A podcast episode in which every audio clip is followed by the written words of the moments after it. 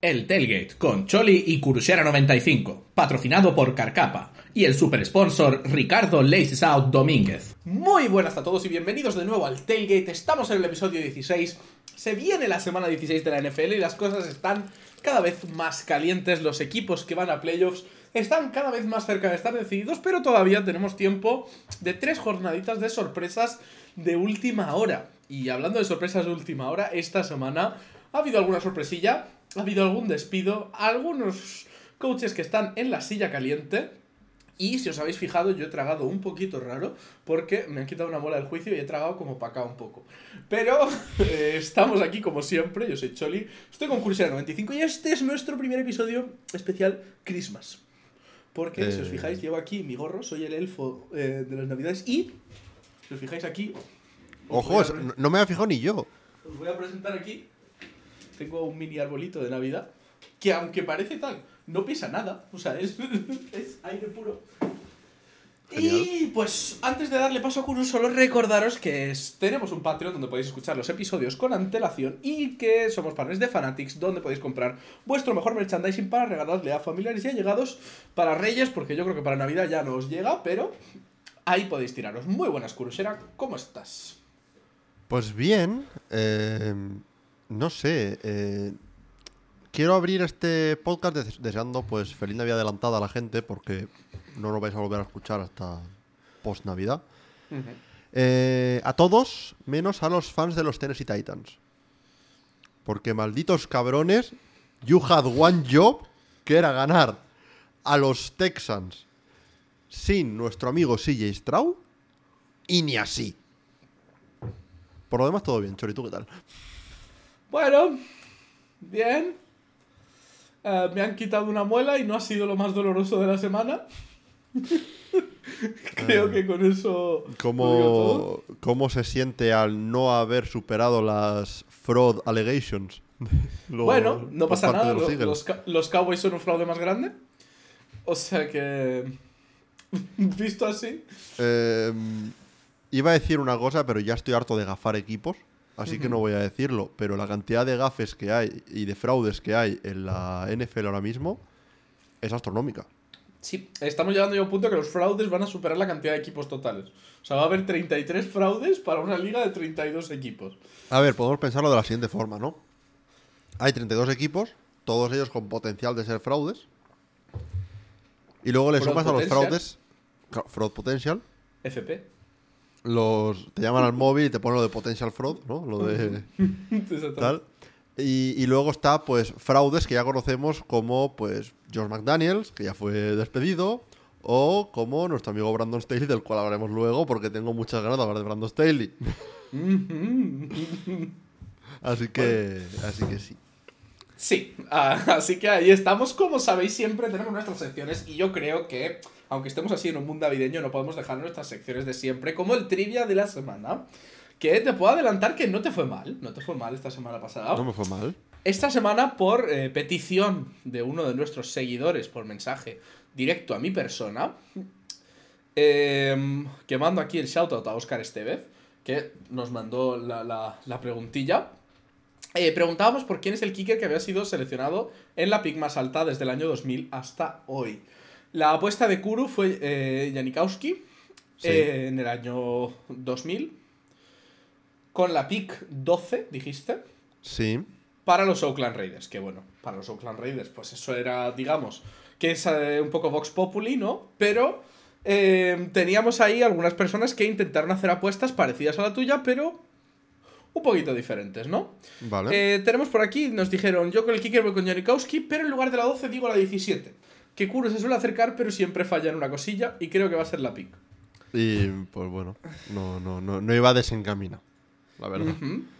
Eh, dice que recuerdo. eh, va a hacer curva cerca porque yo la primera NFL que recuerdo fue el año que los Bucks ganan a Raiders, hablando de gramática precisamente, y él estaba está. pero joven y no tan gordo como estuvo. el- Hostia, eh, es- las, las imágenes de, de Sebastián Janikowski, sobre todo sus últimos 3-4 años en la liga, valía más saltarlo que rodearlo, ¿eh? A ver. A ver. Pero sí, de hecho es que, eh, fun fact, me salió un, un TikTok hablando de- del concepto del scorigami, ¿no? De una vez que hicieron una entrevista a John Boyce. Y se habla de eh, que Pete Carroll, no sé si sigue siendo cierto este stat, pero Pete Carroll todavía no ha perdido un partido en el que ha hecho un scorigami. Y creo que iba como 8-0 cuando se hizo ese, ese vídeo. Y justo le hablaban de uno que había tenido en el cual Janikowski se quedó extremadamente corto en un field goal que hubiera roto el scorigami. Uh, Y pone la imagen de un, de un Janikowski gordísimo fallando un field goal relativamente fácil, como por 5 yardas de que se queda corto.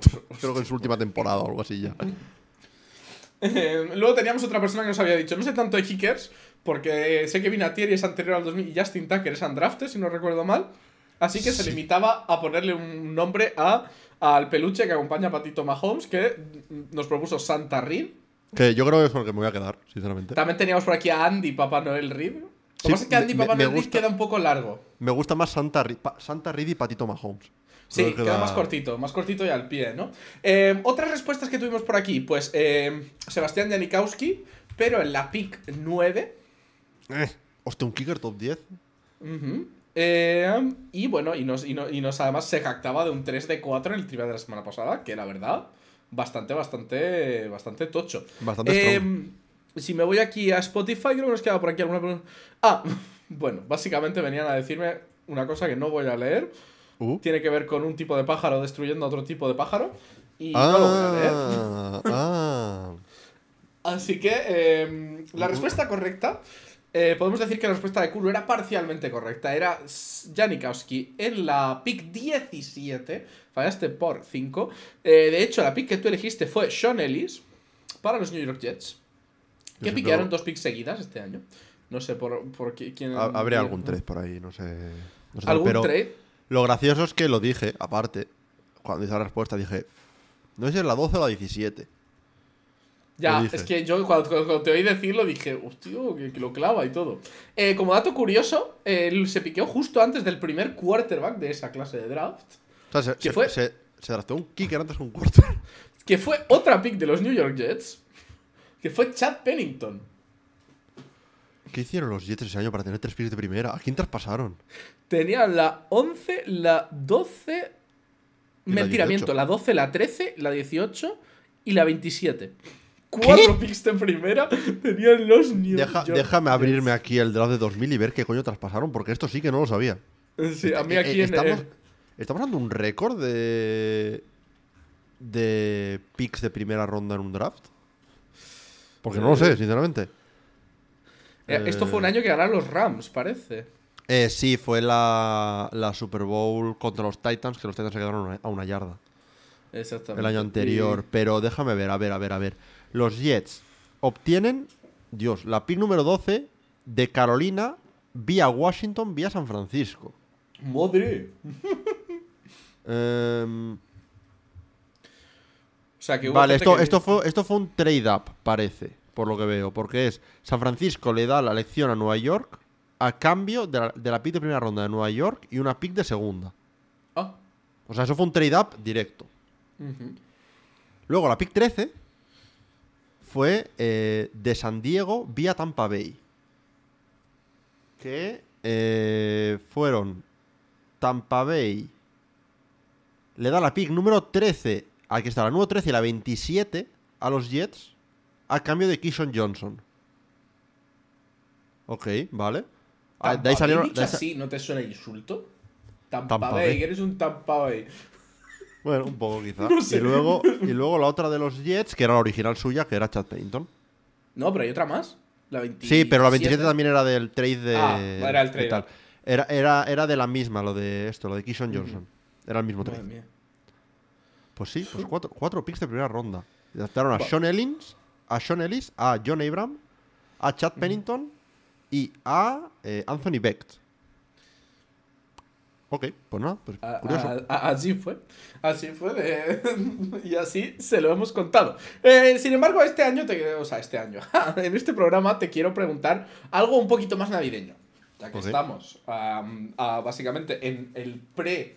eh, la pre-Navidad, que de hecho este año se juegan partidos de la NFL en Navidad.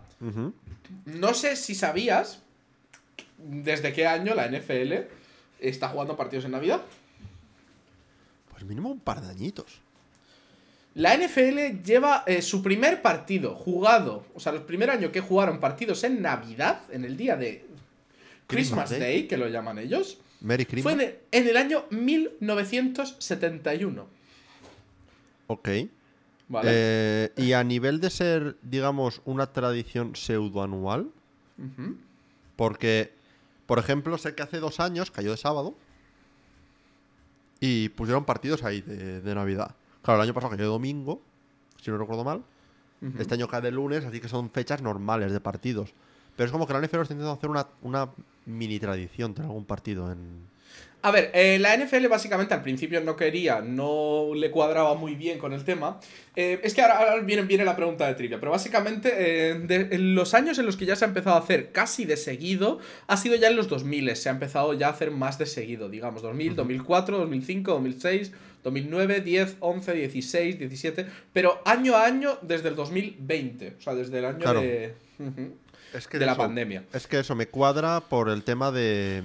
A ver, si te cae miércoles sí que te trastoca un poco más la semana, pero realmente si te cae cualquier otro día de la semana, puedes poner un partido en Navidad y tampoco te fastidia tanto la semana siguiente, ¿sabes?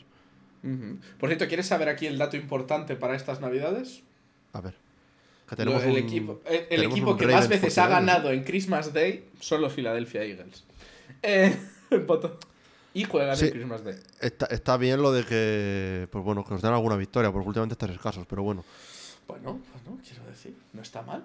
Bueno, la gran pregunta que viene aquí para ti. ¿Estás listo para la pregunta? A ver, dispara. El año 1971 fue el primer año donde se jugaron partidos en el día de Navidad. Pero la NFL, tras esta experiencia, tardó 18 años en volver a jugar un partido de Navidad. ¿A qué se debe esto? 18 años sin jugar en Navidad, desde el 71, ¿me has dicho? Hasta el 89. En el Hasta el 89, jugaron los 89. Cincinnati Bengals contra los Minnesota Vikings. ¿Qué cosas importantes pudieron pasar en los 18 años para decir, ¿sabes qué? No, Navidad. no, no. En, en los partidos que se jugaron en esa Navidad. O sea, hubo algo que pasó. Ah, hubo algo que pasó durante los partidos de Navidad Ujú. el 25 de diciembre del 89. Sí, se jugaron. En uno de los dos partidos de ese día, algo Pa- pasó. Algo pa...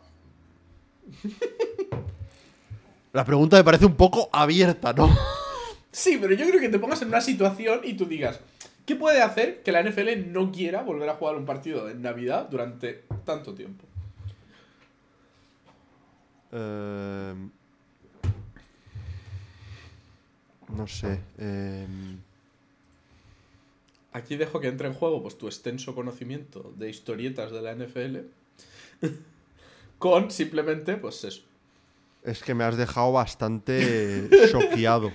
No sí, sí, sí, a ver, es, es- es un- tiro al aire un poco, pero me pareció una pregunta divertida porque creo Del que tiene- 71 al 89. Ujú. Es que no tengo ni, ni idea. O sea, lo importante en realidad no es. O sea, lo importante es por qué de- repente dijeron, no, esto no, no es buena idea, 18 años, vamos a pasarnos sin hacerlo.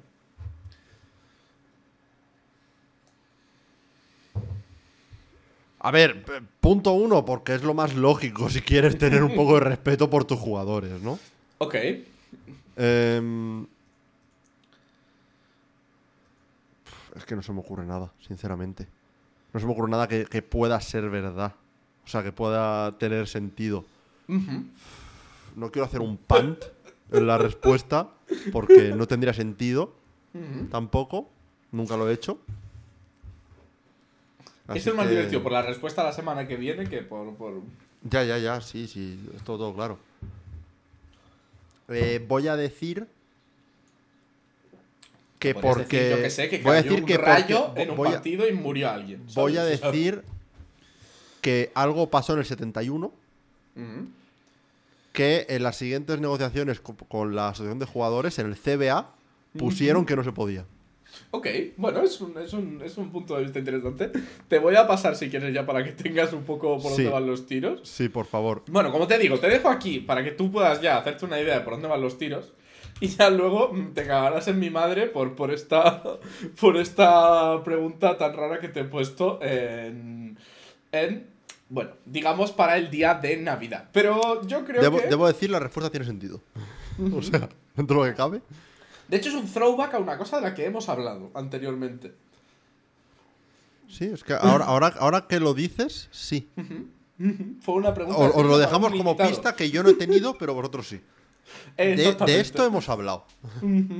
O sea que, bueno, es un dato bastante interesante. Pero hablaremos de ello la semana que viene. Pero por ahora yo creo que podemos sumergirnos en las grandes noticias que han pasado esta semana. ¿Y qué pasó esta semana? Bueno, esta semana yo creo que podemos llamarla la, la semana de eh, los coaches tienen pie y medio en la calle. ¿Y por qué digo pie y medio? Porque yo creo que la media entre coaches con pie y cuarto y el que tiene los dos pies por, por delante eh, que ha salido de su franquicia ha sido Brandon Staley, el primer despedido de los que de los que quedaban en Ah, la vale. silla caliente. Eh, imaginamos que los demás puede ser que lleguen a final de temporada, pero Brandon Staley, después eh, de perder contra las Vegas Raiders en un partido en el cual los Raiders les metieron 63 puntos, perdiendo de 42, pues básicamente eh, despidieron a Brandon Staley. Brandon Staley va 24-24 en sus tres temporadas como head coach de la NFL y no había sido capaz de ganar un solo eh, partido de playoffs con Justin Herbert como quarterback. A ver. Vamos a partir de, de lo más importante que hay que hablar aquí. Celebramos todos que Brandon Staley haya sido despedido porque, ma- madre mía, llega un año tarde esta noticia. ¿Cómo demonios te metes 63 puntos los Raiders? Con todo el respeto a los fans de los Raiders. Todo el respeto del mundo. Y partimos de, de un head coach que se supone que es de mente defensiva, ¿no? O sea, estamos hablando de un tío que tiene con Es el, es el- background defensivo, ¿no? Pero la verdad, la defensa nunca llegó a funcionar. Digamos que... eh, Es que es eso. Es que como... Y es que ya no es el, el tema de los 63 puntos. Porque si me dices, no, mira, es que los Raiders son dentro del campo un ataque... Igual no es espectacular, pero es decente, ¿sabes? No sé qué, tal. Estamos hablando del mismo equipo que venía de meterle 0 puntos cuatro días antes de ese partido a los Vikings. ¿Me explicas? Em, no sé. Que el único motivo por el que ver 63 puntos en un partido sorprende, pero igual no tantísimo, es porque este año hemos tenido a 70 en uno. Pero no sé, es que. A ver, sí, que eh, eh, hay una amalgama de cosas, ¿no? Pues puede ser lo típico, tienes un buen día, tu rival tiene un. Tienes un mal día, tu rival tiene un buen día, ¿no? Y se suma a, pues yo qué sé, hubo varios fumbles, hubo un pick six. Que sí, que no todos los 63 puntos fueron culpa de la defensa directamente, Pero siguen siendo 63 puntos. Si no fueron 63, pues igual quítale igual dos touchdowns por turnovers, el pick six y otro touchdown por ahí y tal. Siguen siendo 49. Ujú. ¿Quieres quitarle po- tres? Siguen siendo 42. Es que Es que podríamos decir que lo hemos normalizado porque este año ya, como, como has dicho, hemos tenido un partido en el cual se han anotado muchos puntos, pero esto sería el séptimo partido de la historia donde un equipo más puntos ha anotado. es que es eso.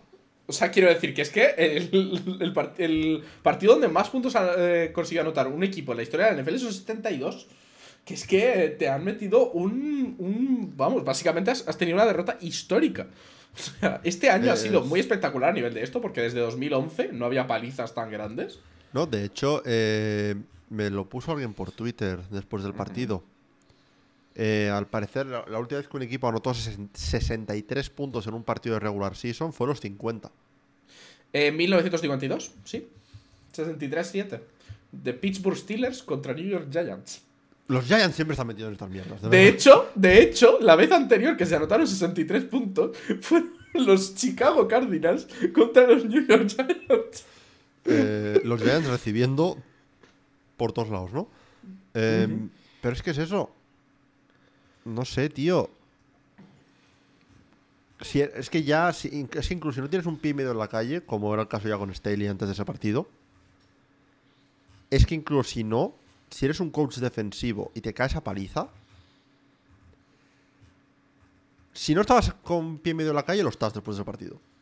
Sí, a ver, sobre todo porque ya te digo, yo, yo, yo pensaba que iba a aguantar hasta final de temporada mínimo. Sobre todo por el tema de, bueno, se te lesiona Herbert, tienes como un pase, ¿no? Tienes como un pase VIP para Sí. sobrevivir a la temporada, que yo creo que hay alguno por ahí que está con ese, ese tipo de pase VIP también Sí. un poquito sobreviviendo.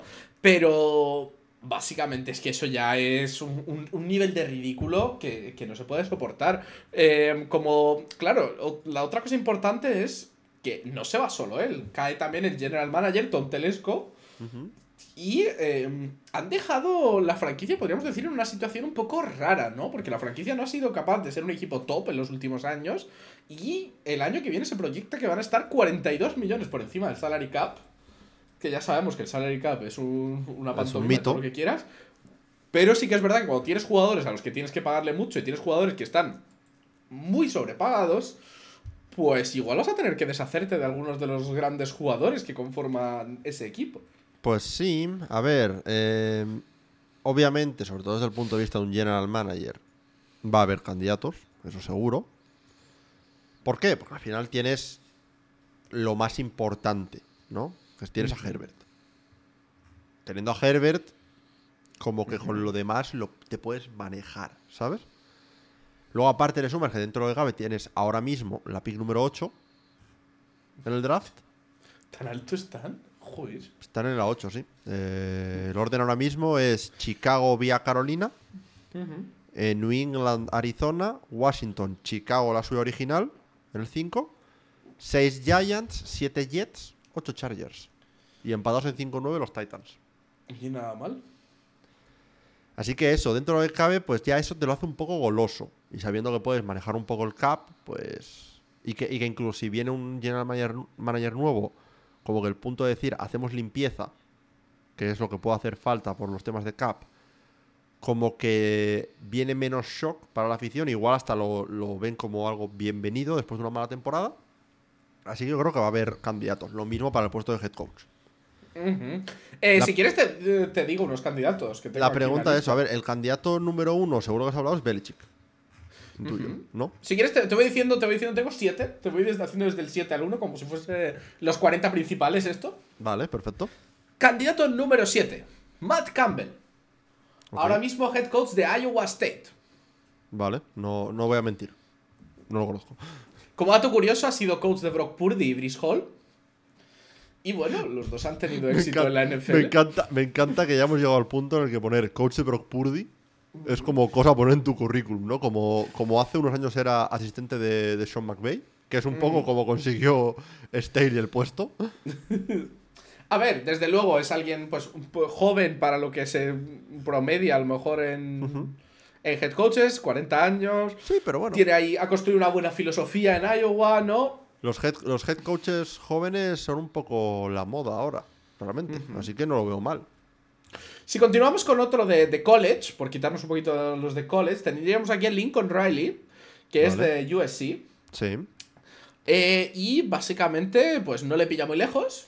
Si quieres, te doy algunos de los quarterbacks que ha, que ha desarrollado. A ver, el, Eh. tema, con, el tema con Lincoln Ri- Riley, antes de que me des la, la lista, es que siempre es, es típico de estos coaches.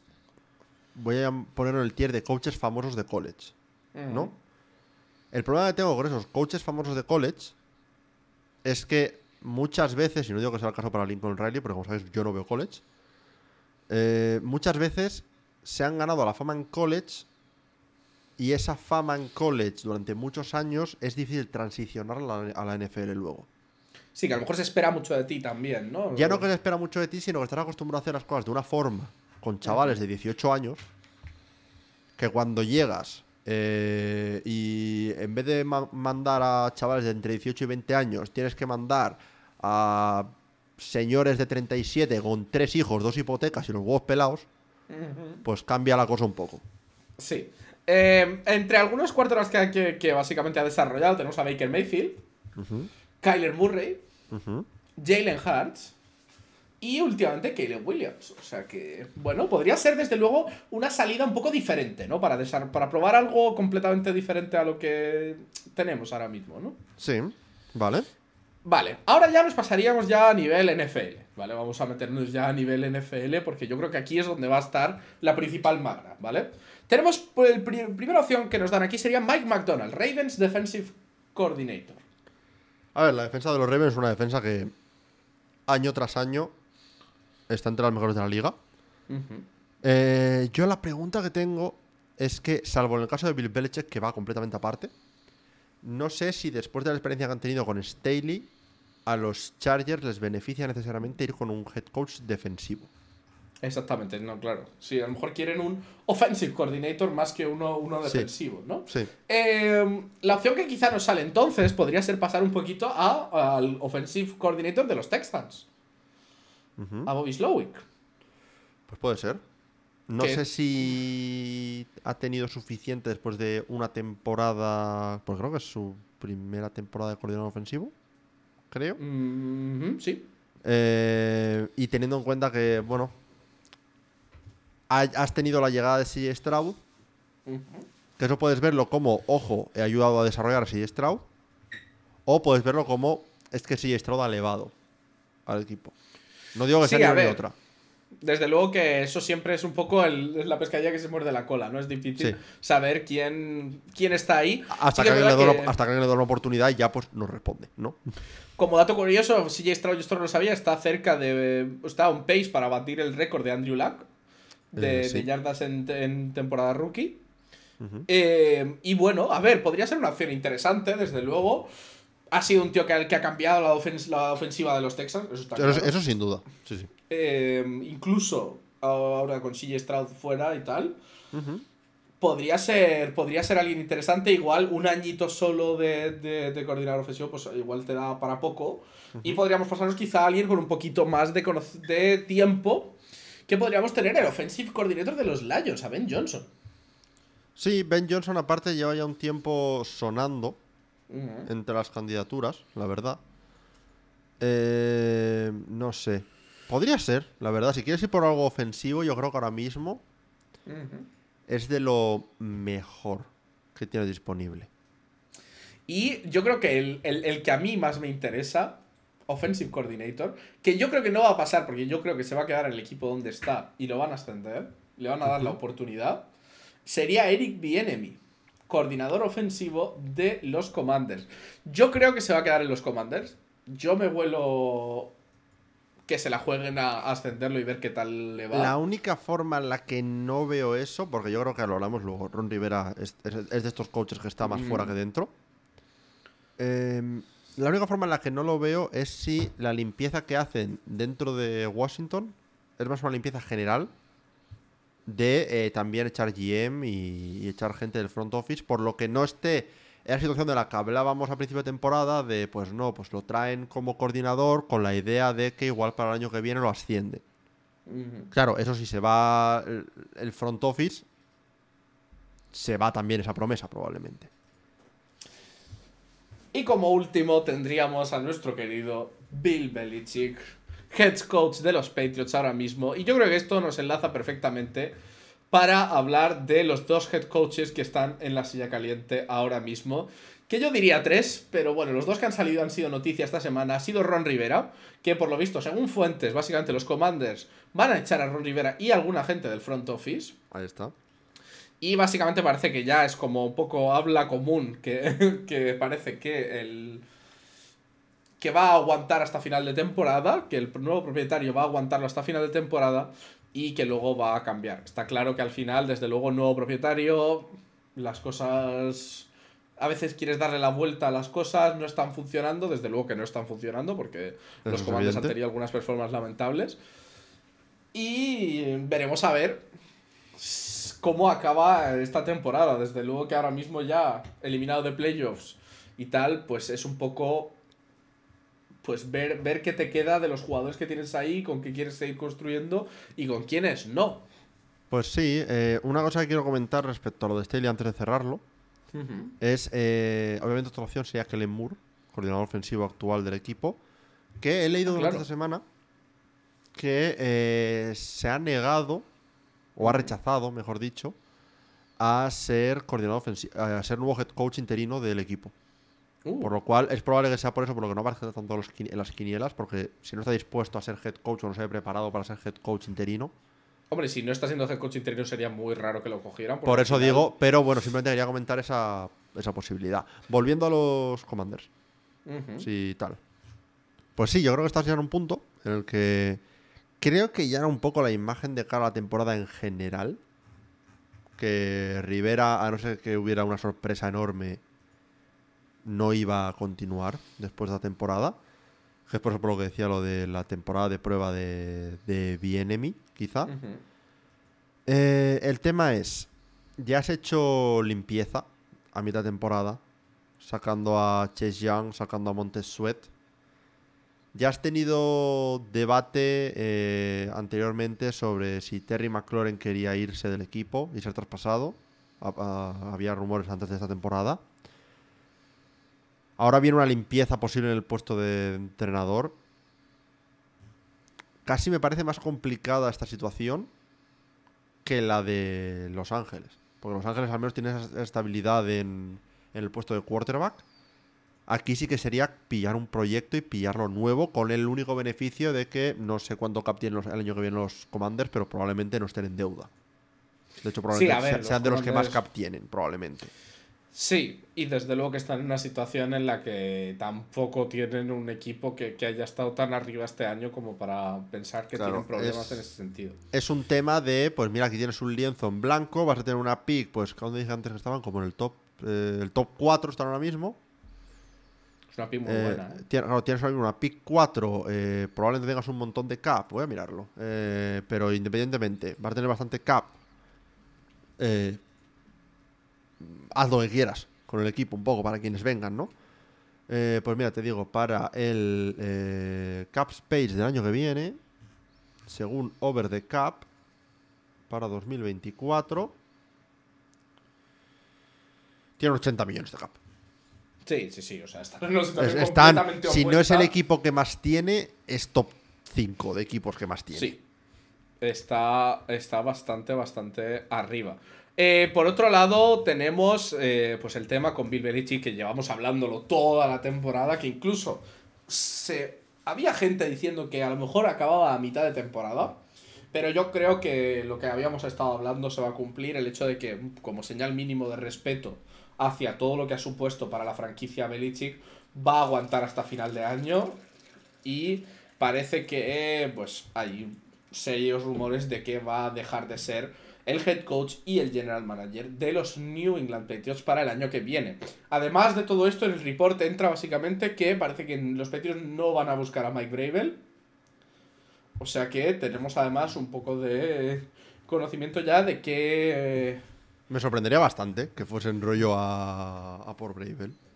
O sea, yo también Simplemente eso es un plan. Va- Vamos a confirmar otra cosa más. O sea, dos por uno. En esta Sí, noticia te doy un es dos que- por uno. Es que sería gracioso. Y en cierto modo podría hasta quitar, eh, no sé, seriedad, entre comillas, a la liga. Que un head coach haga un movimiento lateral a ser head coach de otro equipo sin un 13 por medio. ¿Sabes? Porque sería como, ah, que no, que no quieres ser entrenador de mi equipo, pero sí del suyo. Es como, ¿qué? Eh, obviamente, yo creo que otro, entrenador que tiene el no en New England es Josh McDaniels, que también se ha hablado de, esa posibilidad. No sé. Eh, sobre quién será el nuevo coach de los Patriots, no tengo ni, ni la más remota idea. Lo que sí que me, me parece curioso es que al parecer salió un reporte esta semana de que esta decisión está tomada desde el partido en el que estuvimos presentes en Alemania. Eh, Eh, que, a la, a la vuel- que a la vuelta del viaje de Alemania, que al parecer ya Robert Kraft había, había tomado la decisión. No me parece del todo extraño, porque había rumores ya antes de ese partido de que si los eh, Patriots perdían ante los Colts, que podría ser que, Ah. que despidiesen en ese momento a Belichick. Obviamente no lo hicieron, porque no me parece que, que sea la, la forma de terminar una carrera como la de Belichick en New England. Pero vamos, se- fuese en ese partido, fuese en otro momento, es, una, es un secreto a voces. Es una pena, pero creo que eh, es en cierto modo lo que necesita New England. Ujú. Necesitan un reseteo Y... Necesitan cambiar de aires y, y ya pues se ha acabado una era, y igual que se acabó una era con Brady, pues se ha acabado una era con Belichick. Y a mí lo, lo que, lo que di- diría como nota positiva de los Patriots es que incluso con todas las deficiencias y todo lo que está yendo mal, sobre todo estas últimas dos semanas están siendo muy peleones. Ujú. Y por lo menos está dando más gusto verlos intentarlo sobre el campo. Un poco como con los Cardinals, ¿sabes? Que dices, vale, vienen aquí a poner toda la carne al asador, lo Sí. intentan hasta el final, ¿sabes? Como los Cardinals que aunque, vale, los 49ers te meten 45, pero mira, peleas hasta el final, 29 puntos y, y- y te vas con dignidad. Que- Pues sí, a ver, es un tema de... Nunca esperas que un equipo de Belichick no va- vaya a, a recoger la nómina y ya está, ¿sabes? Que vayan a, a tal. Pero, pero sí que es un vibe distinto al que a veces dan, por ejemplo, equipos como los Panthers, ¿no? Que los Panthers a veces... Vale, lo digo justo esta semana que han ganado, pero otras semanas Sí, pero aún así. es que no. se veía que iban ahí a, a cobrar. O, o los Raiders las últimas semanas antes de que despidiesen a McDaniels, ¿sabes? Iban ahí a jugar porque, porque su sueldo depende de ello y ya está, pero ya no, no van a más, ¿no? Eh, y eso, pues a ver, lo positivo que tiene el puesto de, de los Patriots, pues que quieras que no, estás yendo una franquicia con historia. y donde sea- todo está un poco por empezar. Desde, desde el principio. Sí, sí, por supuesto, es un poco la misma situación de los, de los Commanders. De, tienes, pues ahora mismo la pick 2 del draft. Pero, pero incluso desde más abajo, digo, pienso yo. O sea, incluso desde, en plan, pillar cuarta la franquicia y para arriba. Claro, precisamente porque es como tienes a pick 2, Ujú. pues si suponemos que Caleb Williams va a ser la pick 1, sea los Bears o sea otro equipo, pues sabes que en el peor de los casos te cae un Drake May o quien quiera que sea tu segundo quarterback en el, en el board. Eso es, eso es, vamos, cuanto menos goloso para tanto el general manager como el head coach que venga. Que de Sí, nuevo yo creo que es un equipo que tendría que ir por un head coach ofensivo, si van a por un quarterback. Sí, por cambiar también un poco. Veremos a ver, imagínate Eric Bienemy ahí el año que viene. ¿eh? Yo es que, ¿Quién yo es sabe? que estoy a tope. Tú quieres desde- mandar a Bienemy a todos Tú si pudieras poner a Bienemy en dos equipos a la vez lo ponías, ¿eh? No, yo quiero a Bienemy de head coach. Ya está. Yo también, mi sinceramente. sueño. Aunque, aunque, Eh, sea, aunque sea por porque si de Porque verdad no vale. su valía. Aunque sea que. Porque si de verdad no lo vale, porque se vea que no lo vale, pero que no sea por, por rumores de que no lo vale. digamos. Sí, yo creo que podemos dejar ya a la pobre gente que está ahí con eh, la última cosa que es que Arthur Smith debería estar en la calle. Y esto es opinión mía. Y mía. Somos dos. Eh, Fuentes, fuentes. la Cibeles y, y la Neptuno. Exacto. Eh, ¿Yo qué quieres que te diga? Mm, no sé. Eh, lo único bueno que ha traído Arthur Smith a los Falcons esta temporada es que John Smith está en tu fantasy. Sí. Es, es- es lo único que ha traído bueno Arthur Smith esta temporada. Es la cosa más random que he sacado en waivers en mi vida. Eh, yo he, he leído a gente decir que parece que Arthur Smith tira un dardo ca- cada semana para ver a, a qué jugador usa esa semana. Y a los demás los descarta. Sí, que, que puede ser. No sé, eh, pues si Arthur Smith no, no se va, pues que baje Dios y lo, mi- y lo vea. ¿Hay algún otro eh, head coach que tú creas oye, este igual se va?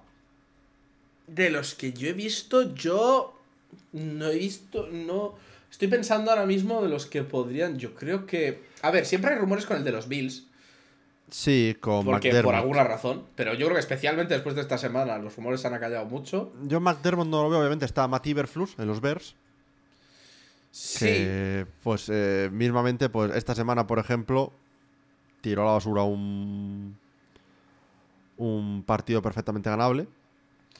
yo ¿sabes? creo que se salva porque tiene dos picks de primera para el año que viene muy altas. Sí, pero ¿no te parece igual que dices, bueno, pues traemos un head coach nuevo, lo, lo traemos con estas dos picks así para que haga un poco lo que quiera, no sé, bueno, quizás... Sí, pero tú sabes mejor malo conocido.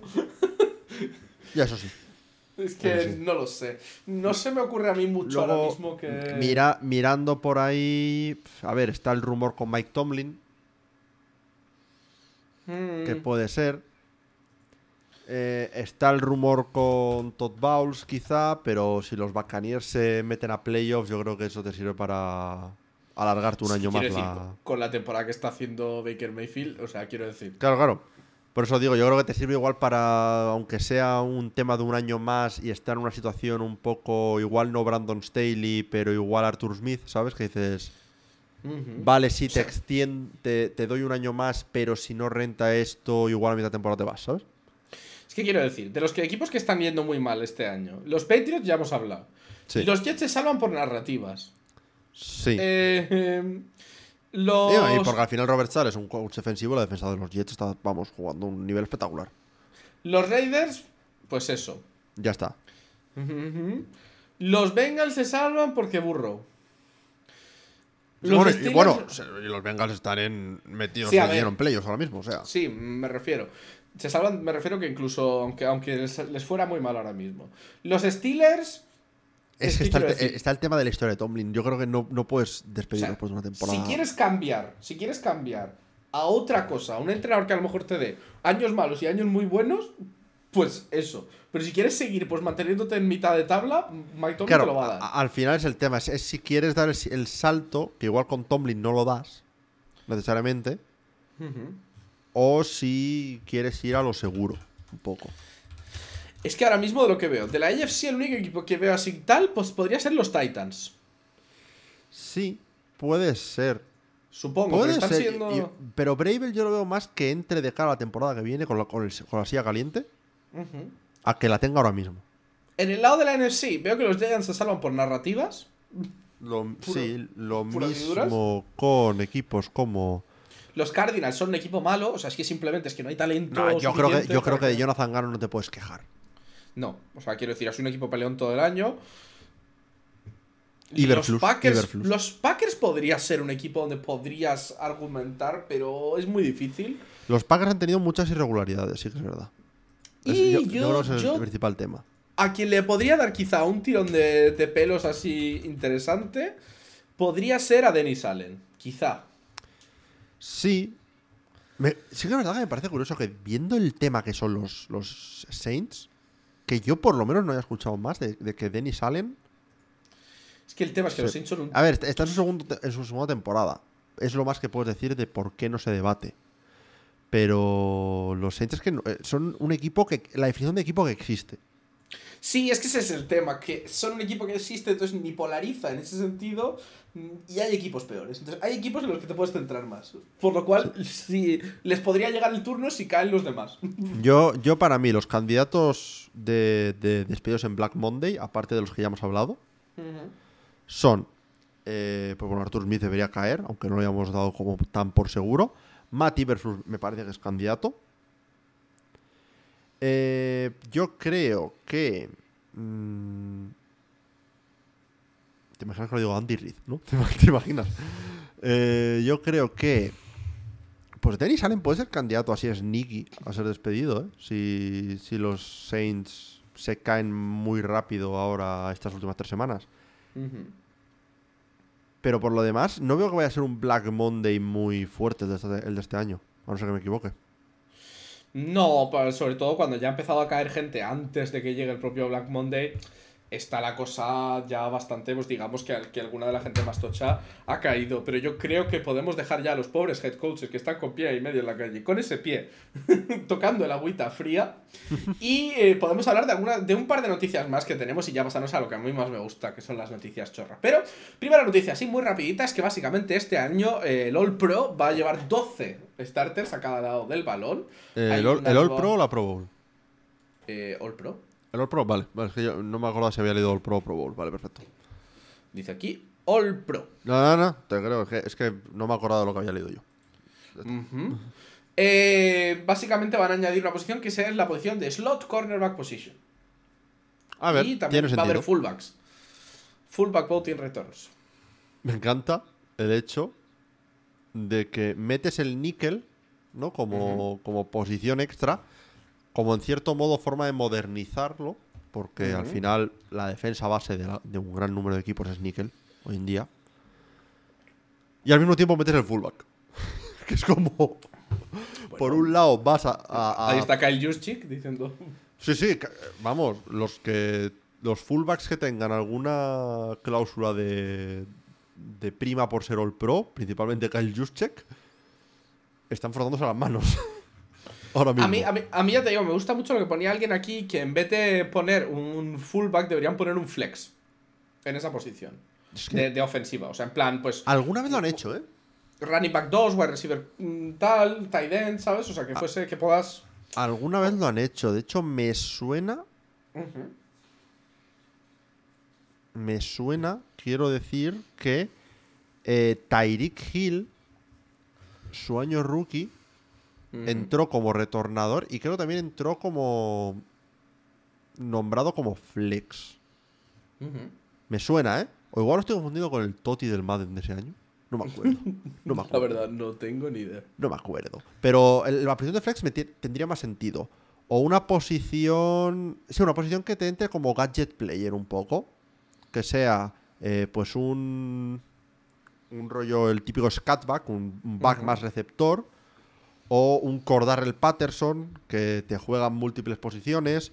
Algo rollo Divo, algo rollo incluso Taysom Hill. Que igual meterlos como All Pro es pasarse, sobre todo en el caso de Taysom Hill.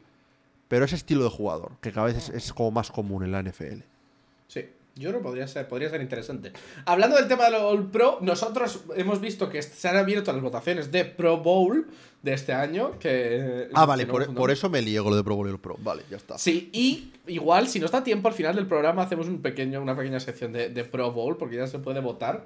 Y hablamos un poquito de, de ideas para, para votaciones ahí de la Pro Bowl. Si continuamos con la última noticia aquí, importante básicamente, es que tenemos una noticia de Aaron Rodgers, que ha habido muchas noticias de coña y mucho tal, pero sí que es verdad que básicamente ha dicho que no cree que este año 2024 sea su última temporada. Se ha hablado esta semana de que básicamente Aaron Rodgers está recuperado, pero realmente le faltan 3-4 semanas para estar al 100% para poder pisar un terreno de juego en condiciones. Por lo cual, eso ya confirmaría que este año no va a entrar a jugar. Pero, pues él mismo ha dado la, la confirmación de que mm, no ve la temporada que viene como su última temporada. Que él prometía como mínimo dos temporadas en los Jets y que no considera este año una temporada que la verdad no hay mucho que considerar este año.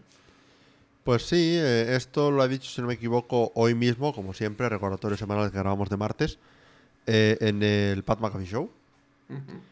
Eh, lo que dijo fue que, eh, aunque esté mm, dado de alta, digamos, que no está al 100% y que no lo va a estar siendo realista hasta dentro de 3-4 semanas más. Que sigue siendo una recuperación de Aquiles bastante rápida, pero igual ya entra más en parámetros normales. Igual, ¿sabes? Eh, dice que, que eso, que quería jugar mínimo dos años de los Jets, pero que ve este como un año perdido. El tema, no deja de ser un señor que acaba de, de cumplir 40 tacos. Sí, sí. Estamos hablando de jugar hasta los 42, que bueno, que está Tom Brady, ¿sabes? Que no, que A ver, más. existiendo Tom Brady hace tan poco. Por eso, y siendo lo que se habla siempre, ¿no? De que, bueno, los quarterbacks eh, viven más en la NFL porque vez se les puede pegar menos, tal, que es verdad. Sí, pero con Eh, la línea de los, de los. Es- eso es el tema. Luego hay otros factores, ¿no? Aparte de, de las Eh, reglas. Porque justo esta semana ha sido el pobre Zach Wilson, ha acabado teniendo que salir en camilla. Eh, bueno, mira, lo comentamos ahora. ¿Tuviste lo del tema con lo de Zach Wilson con el partido? Mm. Eh, O sea, que- vi, vi las fotos estas de. No, no pero sé de qué me estás hablando. yo hablo, yo hablo de, de cómo declararon la lesión los Jets, de la forma en la que lo Ah, eso no hicieron. lo vi. Eh, pues salió del partido, entró Trevor Simeon, ¿no? Ujú. Fue al vestuario.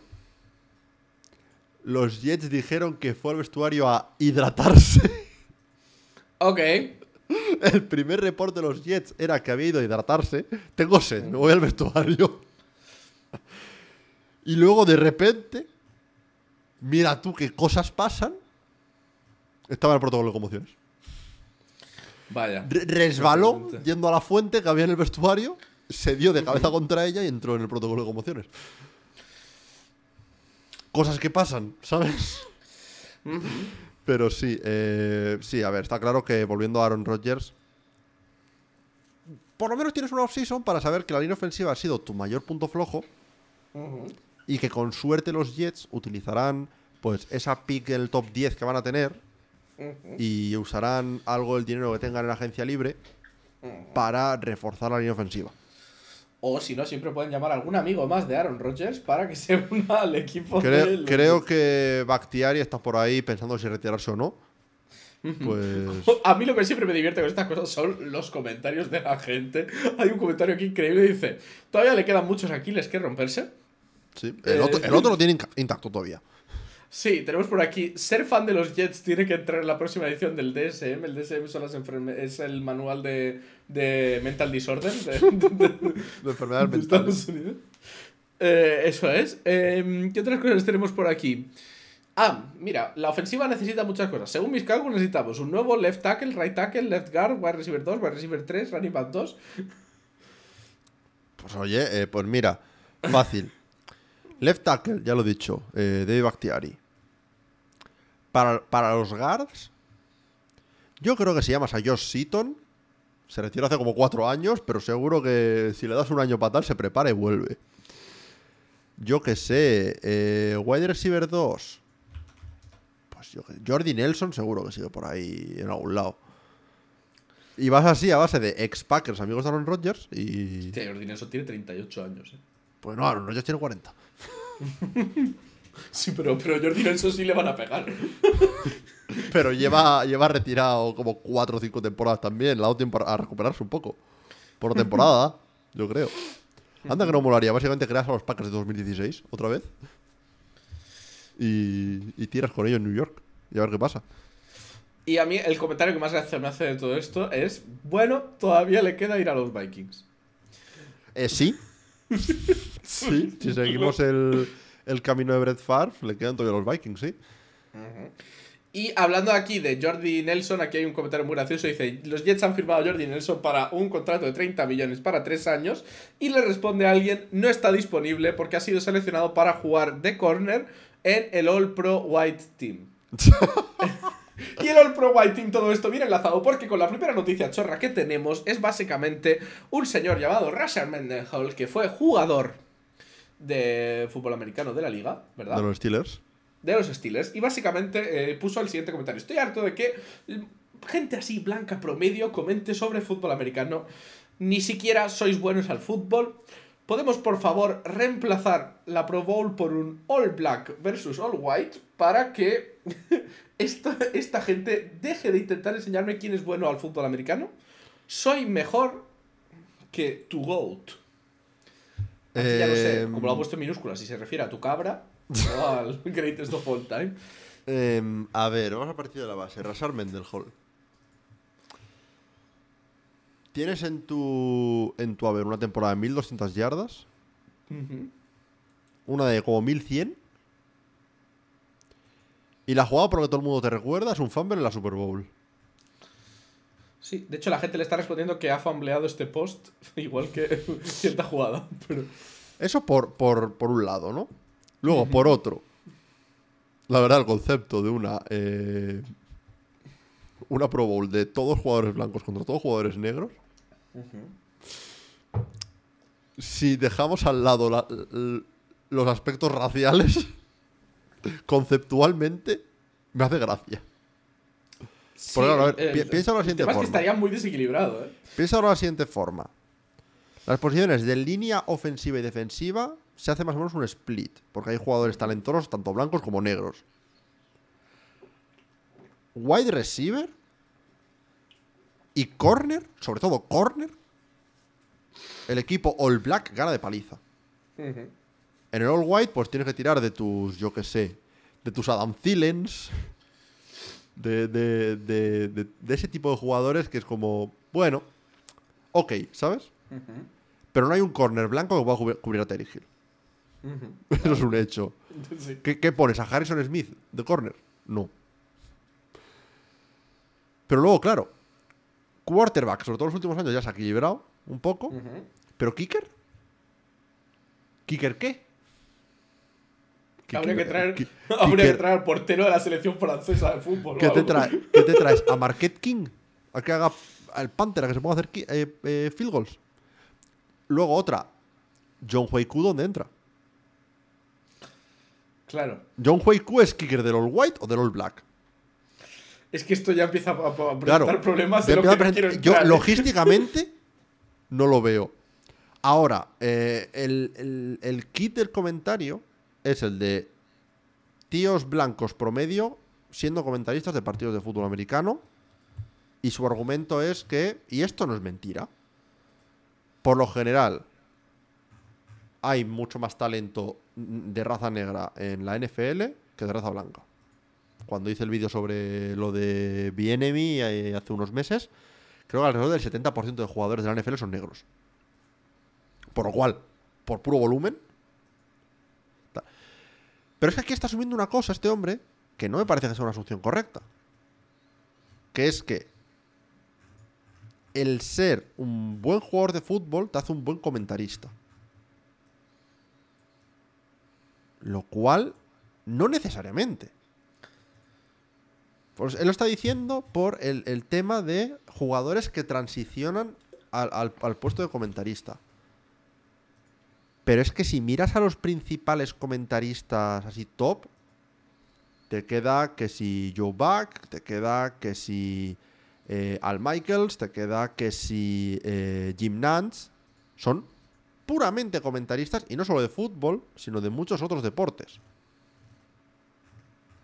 Mm, lo- los puestos que te ocupa un Tony Romo, que te ocupa un Greg Olsen, que te ocupa un Mark Sánchez, que te ocupa un Adam Archuleta ahora mismo, son puestos de color commentator que mete sus cuatro pizcas de tal y ya está. Y que jugadores como Devin McCourty o, o Akib Talib ya han tenido también esos puestos.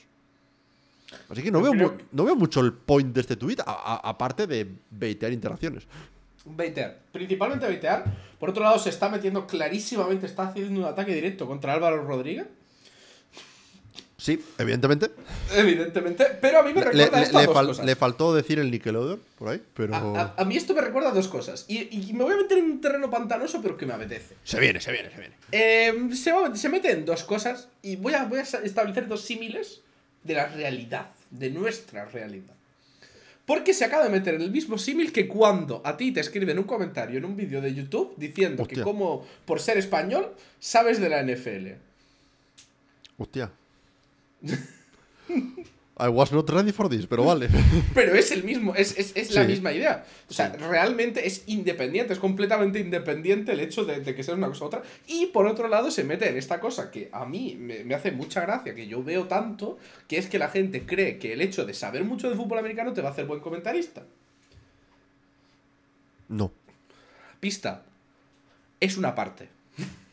Saber mucho de fútbol americano es una parte de lo que necesitas Pero para que- poder comentar fútbol americano. Porque es que es- necesitas esto lo hemos entender las hablado. reglas. Esto lo hemos hablado largo y tendido, Sí. fuera de, fuera de cámara, tú y yo. No. No es tan fácil como decir, eres comentarista. Es muy fácil decir, eres comentarista porque tú ves un partido y ves que hay dos o tres, depende de la transmisión, comentaristas hablando del partido. Pero cada comentarista tiene un rol. No es lo mismo ser un play-by-play que ser un color commentator. que Son los dos roles principales que hay. Para los que no sepáis lo que es, lo que es cada rol, el play-by-play es tu tío que básicamente te narra, tu narrador. Es Ibai. Es Ibai. Para la Es- gente de habla hispana, yo creo que es la, la manera más fácil de imaginarlo. Es un tío que es muy bueno comunicando lo que está, Lo que está lo que, está lo que, lo que puedes ver. Es el, el- el- es el tío de radio. Mm. Es el tío que si tú cierras los ojos y te está contando lo que pasa, tú eres ¿Es a capaz de, Lama? eres capaz de visualizar lo que, lo que, lo que está pasando sin mirar a la Y pantalla. su- su cometido principal es que sepas lo que está pasando directamente y darle emoción a lo que está pasando. Exacto. Para eso es el motivo por el que todos los comentarios, comentaristas que dije antes, Al Michaels, eh, Joe Buck, eh, Jim Nance, son capaces de comentar múltiples deportes. Joe Buck, de hecho, ocasionalmente se pierde partidos de la NFL por comentar algunas series de, béisbol. Eh, Jim Nance comenta también torneos de golf. ¿Por qué? Porque son deportes de los cuales también tienen conocimiento, pero principalmente son capaces de contarte lo que está pasando. Y contártelo tiene bien y con el emoción y con, y cadencia y con un cono- conocimiento, aunque sea básico, del deporte. Conocimiento suficiente como para poder seguir el lo que está pasando. Es lo, es lo único que necesitas a nivel de conocimiento del deporte. Un conocimiento básico del deporte, de las reglas del deporte y entender lo que está pasando. ¿Por qué? Porque en el caso de que no entiendas algo o quieras saber más, es cuando das paso o preguntas al color commentator. Que es normalmente un tío que ya tiene un background en- más profundo en el, en el deporte. Es un tío que sabe de lo que está hablando, que muchas veces ha sido jugador o, o entrenador o, o ha tenido una experiencia muy cercana al deporte durante muchos años y es capaz de diseccionar lo que está pasando en más detalle entre jugadas. Para ese rol sí que te hace falta una persona que sepa mucho del deporte. Pero si Sí. todos son color commentators, no tienes una buena retransmisión. Es un muermo. Es un muermo. Y hay retransmisiones muermo, ¿eh? existen retransmisiones muermo. Eh, yo Eh, estoy hasta los cojones de escuchar en los partidos de los Colts, que mínimo han comentado como 8 este año, a Spiro Didis y Adam Archuleta. Si tengo que escuchar un partido más de Spiro Didis y Adam Archuleta esta temporada, yo creo que me pego un tiro. Sí, sí, sí, pero sí que es verdad que no solo, yo incluso en el rol del color, que es una persona que es la que debe saber, no solo debe saber, porque yo creo que incluso hay lugares para personas que saben una barbaridad y que tienen todo el tiempo del mundo para explayarse, de explicarte una jugada durante una hora. Pero el color no solo tiene que hacer eso, sino que tiene que ser capaz de transmitírselo a alguien que ve el deporte un domingo por la tarde, se sienta a verlo y no es ni entrenador, ni escucha sus podcasts de nada. Simplemente es una persona que le gusta seguir a los Steelers, o a los Commanders, o a los Jets, o al equipo que sea. O, a- o Y a un tío que que es el, hacérselo. o, o a un tío que es el primer partido que ve en su vida. Y tiene que hacer que esa persona diga, hostia, oye, pues mira, estoy entendiendo la estrategia que está siguiendo este equipo. ¿Por qué crees que Tony Romo pegó ese, ese salto enorme de, de ser jugador a de repente entra a ser comentarista y lo peta? Ahora, ahora me vendrá gente diciendo, no, que Tony Romo ya tal, porque ahora Tony Romo, eh, lo que mola es odiar a Tony Romo. Pero hace tres años, Tony Romo era, era el Second Coming of Jesus. ¿Por qué? Porque era un tío que era capaz de explicar lo que estaba pasando, de incluso llegar a predecir lo que iba a pasar, y era capaz de hacerlo de una forma natural y entretenida. Para la gente que no sabía. Y es por eso por lo que cuando, y lo voy a decir, cuando eh, pasó todo el tema de con lo de Diego Campoy, o obviamente con lo de Álvaro Rodríguez, aquí en España, hace, hace, hace poco, cuando Dazón ficha a Diego Campoy, que, que ahora está haciendo comentarista, pero bueno, es un tema aparte. Se dice, no, es que no sabe. Para tener un trabajo en el mundo del periodismo deportivo y del, y del ser comentarista tal, no es requisito obligatorio ser la persona que más sabe. Porque si todo es gente de lo que más sabe, igual hay un porcentaje de nicho de gente que le encanta eso, pero la gran mayoría de la gente le va a dar por culo. Le va a parecer no una chapa. eso, sino que el- los comentaristas no es periodismo, es entretenimiento.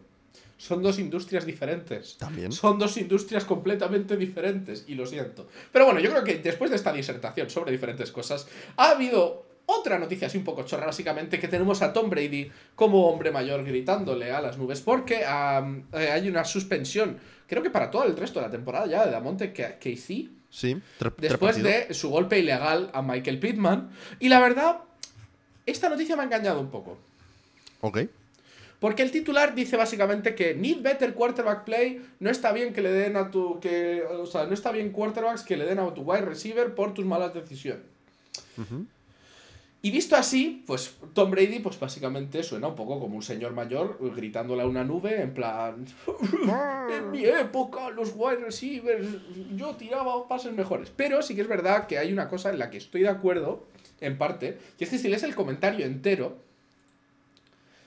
sí que me parece que tiene un punto interesante dentro de todo esto. Creo que al final el resumen es un poco llevado al absurdo, pero sí que es verdad que, que el lanzar al jugador correcto, el leer mejor los estos, el estar mejor entrenado y siempre echarle la culpa al defensa no es una buena práctica. Eso sí, con este jugador que tiene tiempo de sobra para corregir su ruta, que entra con la cabeza por delante y que no es la primera vez, ni ha De- sido la última. De hecho, creo que ya, ya ha sido multado cinco, veces cinco veces antes de esta suspensión. Por golpes similares. Eh, a ver, básicamente, para los que no hayáis visto la jugada, eh, os diría que no la busquéis porque yo cuando, cuando la vi en directo en el partido me quedé un poco hasta frío del golpe que se llama Michael Pittman. Por suerte salió todo bien, se pudo levantar en el momento, está en el protocolo de conmociones y ya está. Pero bueno, básicamente, Garner Minshew lanzó un pase, un pase que hay que admitir es poco preciso, por lo que Pittman tiene que tirarse en plancha a recogerlo, quedándose completamente indefenso.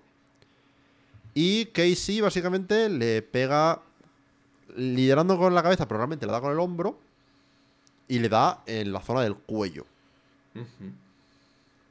Claro. Aquí hay dos, dos formas de ver esto. La primera es un golpe sucio contra un jugador indefenso que es digno de, pues, normalmente multa y en este caso por ser reincidente, igual que pasó con Karim Jackson anteriormente en la temporada, cae en suspensión. Vale. Por otro lado, está el argumento de ¿y qué tiene que hacer? ¿Dejarle que reciba? No, evidentemente no. Pero puedes, yo qué sé, intentar pegarle un puñetazo al balón. Intentar empujar al jugador en vez de pegarle un, un golpetazo en toda la cabeza. No sé. Entiendo lo de eh, el jugador está yendo rápido. No puede predecir eso. El jugador, le va a dar a Pitman que está en movimiento. cual. Lo entiendo todo eso. Pero tampoco puedes dejar que golpes así en la cabeza vayan sin castigo. Ahora, yendo al comentario de Tom Brady. Lo de las hospital balls, que se llaman. Yo creo que tienen una parte de razón también. Porque Normalmente en, lo- en los Colts con Peyton Manning tuvimos un caso similar con Austin un, un receptor que a base de que Peyton Manning muchas veces le ponía en situaciones peligrosas entre dos defensas, se llevó un montón de, golpes en la cabeza que lo acabaron obligando a retirarse. Pero también seamos sinceros, aunque en menor medida, todos los quarterbacks son culpables de, de lanzar pases de estos de vez en cuando. ¿Se debe exigir mejor quarterback play en estos casos y mejores decisiones? Por supuesto. No se puede esperar que sean perfectos los quarterbacks. Yo para mí esto es un error grave por parte de Minshew. Es un mal pase por parte de Minshew y un, y un pase que pone en peligro a, a Pittman y que se le debe recriminar a Minshew ese pase. Ahora bien, tampoco es para ponerse llevándose las manos a la cabeza como si Tom Brady no hubiera lanzado nunca subido un pase eh, que a Gronk o a Edelman o cualquier otro receptor suyo le pusiera en peligro. Que sí, que Brady era conocido por lanzar pases a las rodillas para, para que fueran para abajo tal. Pero eso no quita que en la época en la que jugaba Brady había ese mismo tipo de pases por otros quarterbacks. Ujú. Sí. Eh, o- si seguimos con otra noticia chorra, esta me parece divertísima porque siempre me encanta meterme y reírme de depredadores sexuales. Eh, básicamente, Joe Flaco lleva el mismo número de touchdowns y solo 200 yardas de pase menos que Deshaun Watson, a pesar de haber jugado solo 3 partidos. Con Deshaun Watson con 6. Pues ya está. Eh, los Eh, stats son Joe Flaco en 3 partidos, 939 yardas de pase, 7 touchdowns, 5 intercepciones. ujú. Deshaun Watson en 6 partidos, 1115 yardas de pase, 7 touchdowns, 4 intercepciones. Una intercepción menos, solo 200 yardas más en tres partidos. Básicamente. Ujú. Las intercepciones de Flaco son elevadas. Bueno, también es verdad que creo que lanzó como tres esta semana o algo así. Lanzó varias Eh, esta semana. dos, creo. Dos, vale, dos.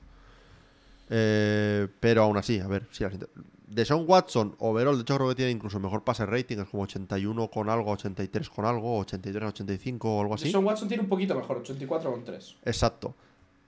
Pero volvemos al- al- a lo que decimos siempre. Los 200 y pico millones garantizados, ¿qué? ¿Bien? Ya está. Eh, es- es- es- no hay más preguntas, señoría. Y a mí me hace mucha gracia un comentario que dice Young man has a lot of potential. Hablando de Joe Flaco.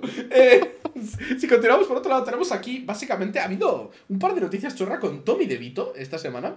Básicamente eh, se ha enfadado porque siguen con la mierda italiana y, y quiere jugar al fútbol. Básicamente le, le- le hablaron de hacer, de grabar un top 5 Sopranos Moments, que fue un poco la gota que colmó el vaso. Yo, la verdad, eh, yo lo siento, amigo. Pero deberías aprovechar la oportunidad. Eh, a ver. Yo, como siempre, no si es que soy. Entiendo que que te reduzcan a un estereotipo no es divertido.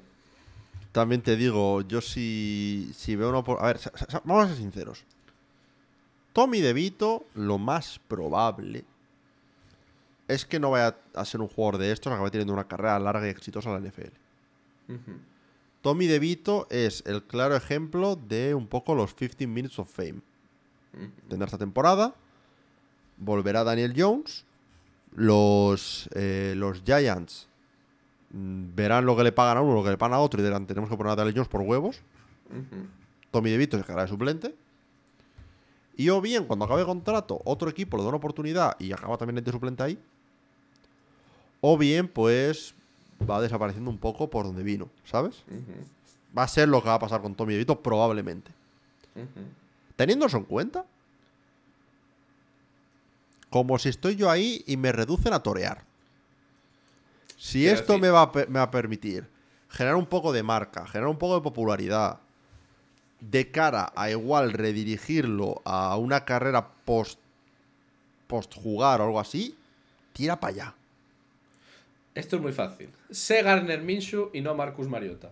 Eh, Garner, Garner Minshew, te aseguro que una vez se retire va a ser invitado a, a paneles como analista, como tertuliano a, pro- a programa. Va, va a ser invitado. ¿Por qué? Porque es un tío que, que tiene ese, ese carisma, ese, ese tal. Ujú. Si Tommy DeVito fuese tal, aunque fuese solo en paneles de italoamericanos como su, como su agente, pero a algún sitio lo, invi- lo invitaban, ¿sabes? Sí, como dato curioso, además ha salido otra noticia esta semana de él, básicamente, de que lo habían quita- había eh, roto pues un, un este un sponsorship que tenía con una cadena ahí local de comida, porque había pasado de pedir 10.000 dólares a pedir 20.000 de una semana a otra. sí. Pero bueno, sí, seguimos con otra noticia chorra. Es que tengo muchas noticias chorra. Eh, no, no acaban. Eh, Travis Kelsey ha salido en más eh, anuncios que cualquier celebrity endorser en, en- durante partidos de la NFL, con 375 apariciones en anuncios, seguido de Patrick Mahomes con 341, seguido de Jake de State Farm con 247 y que, seguido que- que aparecen los mismos o que aparecen los otros dos. O sea. y seguido de Christian McCaffrey con 194. Eh, para que te hagas una idea, eh, ¿Qué- tenemos a... Christian McCaffrey, ¿en qué anuncios está? Te, te aseguro que no soy capaz de pensar el mismo anuncio de Christian McCaffrey. No lo sé, pero ha salido 194 veces. Ok, fair, fair enough. Em, con Kelsey y con Mahomes tenemos, por supuesto, los de State Farm, con Andy Sí. Reid. Eh, entre Kelsey, entre otras cosas que tiene, tiene la sopa Campbell, DirecTV, Con- Experian, Con su Love hermano en la y, sopa. y Pfizer. Mahomes, entre otros, tiene Adidas, H&S, Oakley, Subway y T-Mobile. Y ahora, y ahora Prime. No, ya- Prime la bebida de no Amazon Prime. Me, me he enterado hoy que al parecer Oh, Logan no. Paul y KSI han fichado a Patrick Oh, Mahomes. no. Otro más. Bueno, y básicamente me hacía mucha gracia porque 375 veces. Yo sí que lo pensé esta semana viendo el partido de los Colts. Ujú. Travis Kelsey serán un montón de anuncios. Es que para que te hagas una idea, por apariciones, el que es el décimo del top 10 ha aparecido 133 veces. lo triplica. Sí, sí, sí, o sea, es una barbaridad. Y, y aparece más que Patrick Mahomes, que podríamos decir que es una de las grandes. Es que. Y, y es que ni siquiera puedes decir que sea el efecto Taylor Swift. Porque es que ya en principio de temporada estaban un montón de anuncios, el cabrón. La semana en la que más veces apareció en anuncios fue en la semana 4, en el partido contra los New York Jets. Claro, que fue cuando estaba lo de Taylor Swift, pero como empezando la cosa, ¿sabes? que, que sí, que a ver, que sin duda, pues le habrán met- metido algún sponsorship extra solo por eso. Pero es que claro, sí, pero sí que es verdad que la construcción de marca desde el año pasado, los hermanos Claro. Kelsey en la final. Es que, es que lo de los hermanos Kelsey, porque por un lado, a ver, los de State Farm, en gran parte es porque es Mahomes y su ecosistema. ¿sabes? Si Mahomes estuviese en los Vikings, pues saldría TJ Hawkinson en vez de. En vez de Travis Kelsey. Pero claro, ya son un montón de anuncios por ahí. Pero luego le sumas la popularidad que ha ganado el podcast de los Kelsey este, este, este verano, sobre todo. Y luego encima con las Swifties. Y es que lo- la marca de los Kelsey es una burrada también. O sea, son, es, es un caso de, de gente haciendo marketing bien. La verdad. Mis dieces Ujú. a los Kelsey. Y luego, por último, tenemos la última noticia chorra, que básicamente es un report, digamos, de alguien que no sabemos cómo de fiable es realmente este reporte, pero bueno, que había 10 jugadores de los Cowboys, incluyendo Stephen Gilmore y Brandon Cooks, que habían estado lidiando con un eh, virus estomacal a lo largo de esta semana, pero básicamente las fuentes de esta persona confirman que eh, tarde por la noche varios eh, miembros del equipo pidieron una, una pizza de una cadena local de pizzerías y la pizza tardó más de una hora en llegar, más de una hora y media en llegar, y sospechosamente vinieron cinco tíos a repartir la pizza. Eh, Yo aquí tengo que decir dos cosas. ¿Envenenamiento a los Cowboys? Puede ser. Dos cosas. La primera, me encanta que esto te pasa solo cuando hablas en español. Que cambias de pizza a pizza a pizza era por darle, aleatoriamente cada vez que lo dices. Para darle a todos los públicos, confundir a la gente. Y esto no es solo de aquí, conozco a este hombre desde hace más de 10 años y le lleva pasando desde que lo conozco. Es que me parece más divertido. Luego, luego cuando le escucho hablar en islandés con su, con su padre o su madre, o cuando le escucho hablar en inglés o lo que sea, dice pizza. Siempre. Pero, pero hablando en español es una lotería. Pero bueno. Eh, lo segundo, yo quiero que esto sea verdad. O sea, no sé si eso o no, pero quiero que esto sea verdad. Solo por la imagen de Stephen Gilmore abriendo la puerta al hotel. Y cinco tíos con camisetas de los Bills entregándole la pizza. y, y, y, Gilmore en plan. No son los droides que buscabas. y Gilmore en plan. No veo problema aquí. Yo es que, yo es que personalmente, si pido una pizza y me la vienen a, repartir cinco tíos, yo ya sospecho de que algo raro está pasando aquí. Sí, desde luego, algo, algo. O sea, ¿qué, va? Cada uno agarrando una punta de la pizza y el otro debajo, así, en plan. No, a ver, a ver, supongo que si hay 10 jugadores de los, de los Cowboys, pues pedirían rollo 6 o 7 pizzas, por lo menos. Y vale, ahí puedo entender que igual vengan dos tíos, ¿sabes? O, o tres, incluso. Pero cuando te vienen cinco que van a, pizza por cabeza, es como, amigo, date cuenta. Encima en Búfalo, que los fans de Búfalo están un poco locos. Totalmente. Eh, sí, la verdad. Pero bueno, yo creo que con eso podemos ya pasarnos a nuestras predicciones de la semana. Y como sabéis, tenemos unas predicciones de la semana que tenemos nuestro grupo ahí en el em, Fantasy de ESPN, donde podéis participar con nosotros. Mi récord de esta semana, ¿cuál ha sido el tuyo, Guru? Eh, 9-7. La, verdad, flojo. No voy a mentir. Por lo cual, el mío ha sido 11-5. Eh, creo que fue 11-5 el tuyo, sí. 11-5, lo cual ha servido para catapultarme a la posición 28 de nuestro grupo. Eh, donde me asiento cómodamente a solo ya 5, em, bueno, 6 posiciones de Kuru. técnicamente, pues, a ver, es que yo estoy el 21 pero estoy, estoy a cuatro victorias de ti. Tres, cuatro, a, estoy, a, cuatro aciertos. Estoy en un cuádruple empate en el 21, así que puedo estar en cualquier sitio de ahí realmente. El tema es que yo estoy en un empate mmm, eh, sextuple, pero soy el único que ha hecho todas las picks de estos seis del empate. Ajá. Ok. Eso no ha sido bueno o malo para ti, eh, sinceramente. Hombre, tiene más mérito. Eh, de hecho, diría que tiene menos. Me la he jugado más. Y has fallado más por tanto. Bueno, me la he jugado más. Es porcentaje de acierto. Yo, si, si tú haces 50 picks y aciertas 40, tienes un 80% de acierto. Si yo hago 40 picks y acierto 40, tengo un 100%. Pero yo estoy aquí todas las semanas dando el callo. y esta gente, no. Esta gente, pues han. Bueno, hay, uno que tiene 70. Yo hay uno que va a 131, 76. En tu, en tu empate. Wow. Vale, bueno, da igual. Yo estoy, eh, eso, vigésimo primero. Cuatro aciertos por delante de este hombre.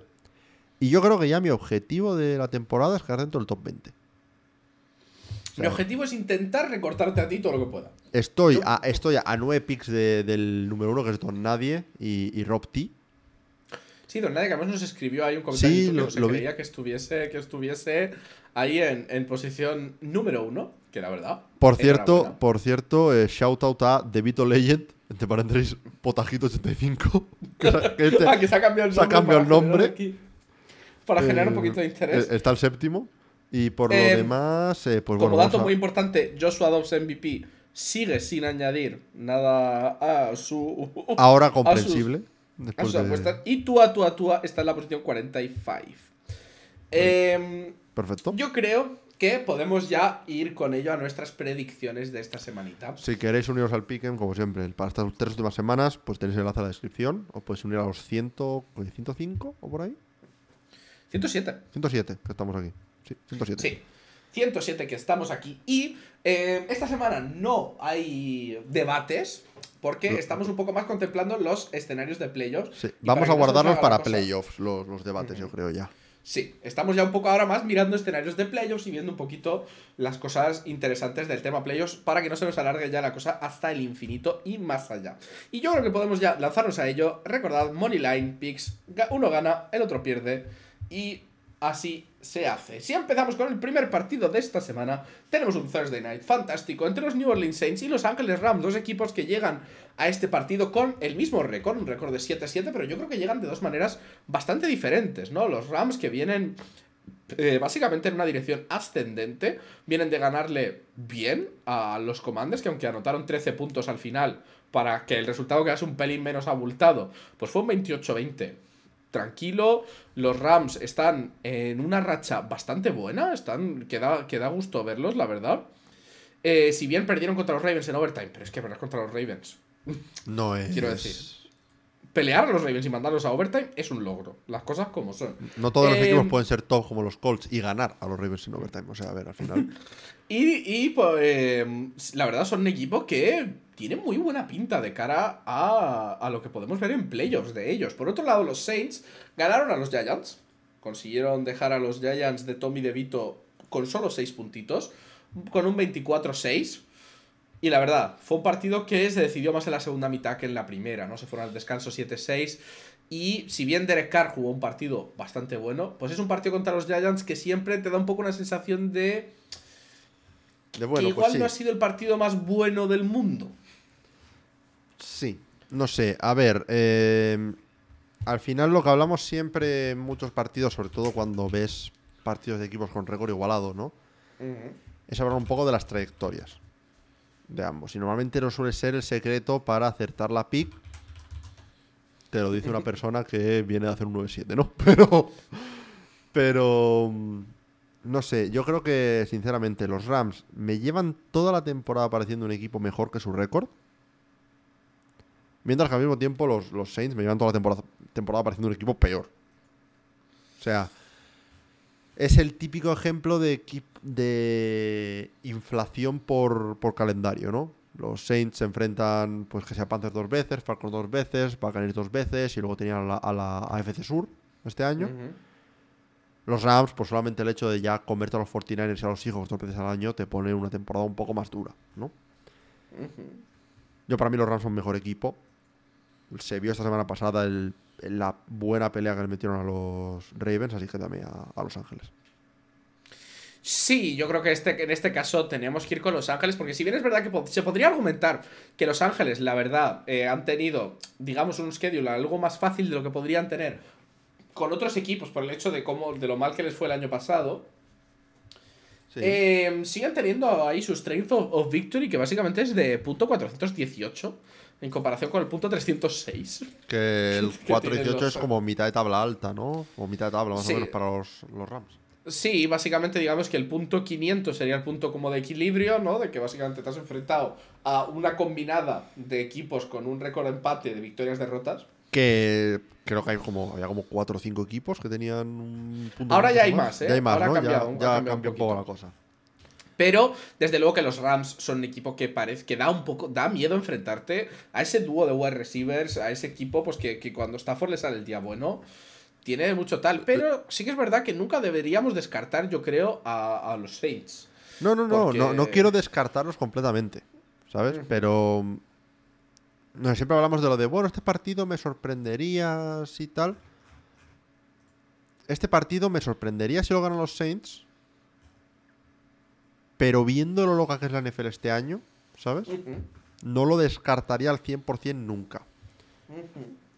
Ahora bien, media NFC yo creo que está rezando porque los Rams no se cuelen así como séptima seed en playoffs y, y- y puedan fastidiarle la ronda wildcard a algún equipo, ¿eh? Sí. como dato aquí importante, en este caso tenemos básicamente que los Rams ya no, no pueden pelear por la división. Eh, correcto. Porque, porque, la han, Saints- porque la han ganado ya los 49 básicamente. Sí, mientras que los Saints se han puesto en buena posición para pelearlas, si, si, siempre y cuando los Buccaneers pinchen, que ahora mismo les ganan el, el tiebreaker.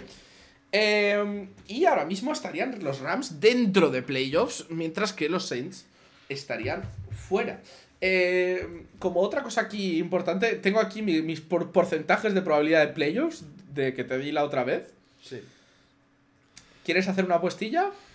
Uf, eh, vale, vamos a ver. Deja de ver un momento los standings de la, A- de la NFC. Vale, los Rams ahora mismo están dentro. Los Rams están séptimos, los Saints novenos. Vale, el tema. Claro, los Saints técnicamente no tienen fuera completamente la eh, opción divisional de entrar por división. Ujú. Y están empatados. Con la sexta seed incluso. Ujú. Me flipa que la- las hay cuatro seeds, la 1, 2, 3 y 5 en la NFC, que tienen 10 victorias o más. Y luego hay casi en picado a 7. No hay punto Ya. medio. sí, la verdad, un poco triste, pero bueno. Em, no sé, dame con los Rams un 55%. Ujú. Y con los Saints un, un 40%. Pues con los Rams es un 49, con los Saints un 41. Estás bastante acertado. Not bad, Como dato curioso, los Saints tienen un calendario que básicamente es que es divisional. O sea, fuera de este enfrentamiento de los Rams es Buccaneers y Falcons. O sea, que se lo juegan todo, básicamente en esas semanas después. Y esta victoria ante los Rams podría ser fundamental si quieren llevarse la división. Pues sí. Em, ¿Continuamos? Continuamos. Eh, volvemos a sábado. Volvemos a tener un sábado, en este caso tendríamos el sábado 23 de diciembre a las 10 y media de la noche. En este caso solo tenemos un partido y el Saturday Night. No hay partido a las 7 de la tarde el sábado. Eh, tenemos un partido entre los Cincinnati Bengals y los Pittsburgh Steelers. Eh, estos Pittsburgh eh, Steelers, que son ese equipo que va 7-7 contra los Bengals que se han posicionado ya 8-6 después de ganar en overtime a los Vikings, con Jake Browning todavía liderando un equipo que está consiguiendo hacer eh, maravillas. Podríamos decir que ha habido, hubo algunas cosas cuestionables del final del partido de, por el lado de, de los Vikings. Pero por otro lado, pues se enfrentan a unos Steelers que básicamente sufrieron la apisonadora de los Colts, ¿no? Eh, se fueron al descanso, el partido se fue muy igualado, pero desde entonces los Colts no hicieron más que, bueno, pisarles la cabeza. Sí, a ver, el. el- Este, par- este partido de los. de los Colts y los Steelers. ¿Tú te das cuenta lo- los torneos estos de bofetadas? Que básicamente es. Da uno un golpe, dice, vale, da al otro un golpe. Y es el primero que caiga. Pues aquí fue básicamente. Llegaron los Steelers, dieron su golpe, pa, se pusieron 3-0 arriba. Ok, respetable. Llegaron los Colts y hicieron ¡Pa! Tre- 30 seguidos sin respuesta y a tomar por culo los Steelers. Fue un poco lo que pasó. También, cosas a tener en cuenta. Pues obviamente, fuera Casey por la expulsión más luego suspensión después del partido, ¿no? De lo que hablamos antes. Jugada siguiente, también cae Minka Fitzpatrick. O sea, tuvieron lesiones los Steelers durante el partido que fueron duras, sobre todo Se les están defensivamente empezando a caer algunas piezas importantes por lesiones a los Steelers. Pues sí.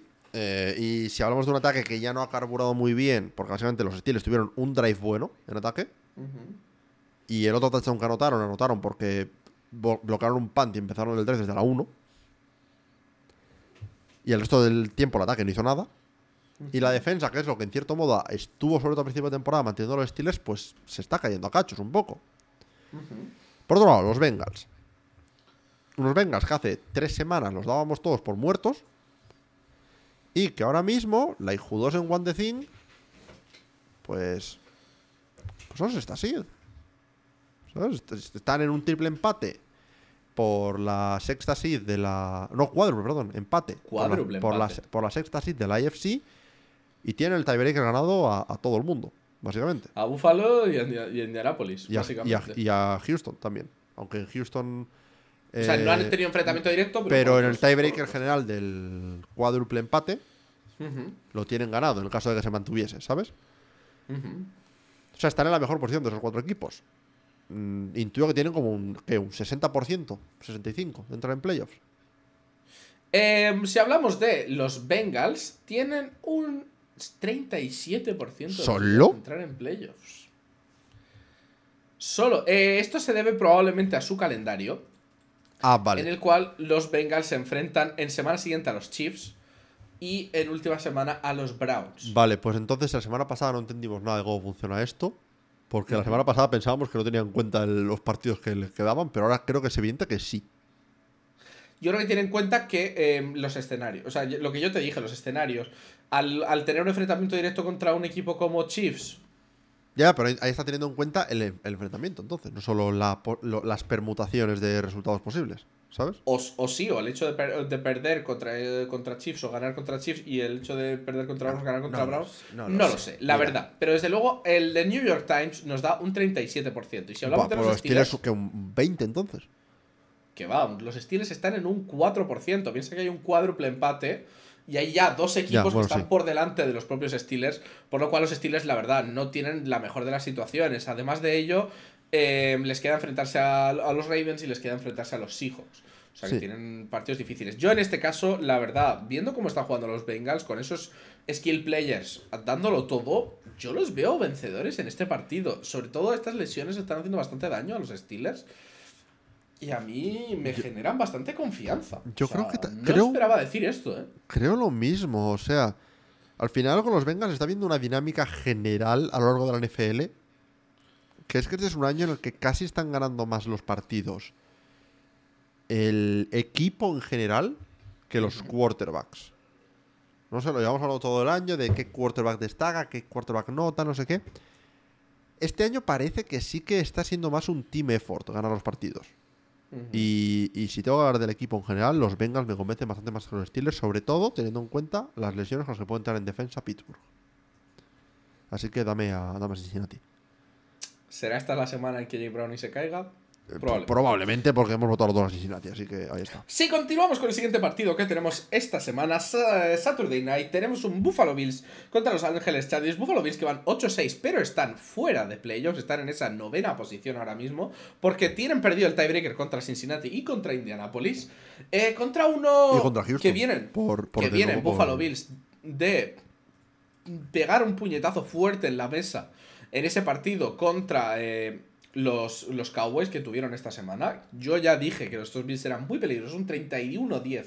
Le metieron a los Cowboys y se enfrentaron a los Ángeles Chargers que la derrota de los Raiders eh, fue un poco la última humillación que les quedaba por sufrir. Em, los Bills, ya te digo, a mí ahora mismo, viendo, viendo cómo está la, la clasificación, yo creo que sería el equipo por, por puro juego y talento que me dolería más que se quedase fuera de los playoffs este año. Eh, pues sí. La verdad, porque Pues me parece un verdad. equipo que, que es uno de esos equipos que, que- que tenerlo fuera restaría a la competición, con todo el respeto de Cleveland, de Cincinnati y de Indianapolis, la verdad. A ver. Yo aquí, claro, yo aquí tengo una dicotomía. Es que estamos hablando de tres equipos que están jugando con el quarterback 2 o 3. Yo aquí tengo una dicotomía. Claro. Por un lado, sí, si lo miro desde un punto de vista objetivo, Yo, yo, lo- yo pensando ahora mismo solamente desde el punto de vista de, de- de equipos fuertes, ¿vale? De ver la mejor. Si lo miro desde un punto de vista objetivo, sí, lo, lo mejor para NFL sería que tengas Baltimore, Miami, Kansas City, Jacksonville, como los cuatro equipos de ganados de división, y luego te entren Cleveland, posiblemente Houston y posiblemente Buffalo. Subiendo Houston con Stroud y que Cincinnati y Browning se acabe cayendo. Suponiendo, de nuevo. Ahora bien, Esa es la magia del mundo, ¿no? Ahora bien, yo no tendría ningún tipo de problema en que los Bills se caigan. Entre los Colts, un hueso menos para playoffs. Que entre Houston también y se caiga Cincinnati o Cleveland. Porque why not? Y claro, de repente una sexta timidina para los Colts. Nos enfrentamos a, a Jacksonville o a Kansas City. A Kansas City lo tenemos controlado recientemente, aunque parezca una tontería. Tal, oye, pues quién sabe.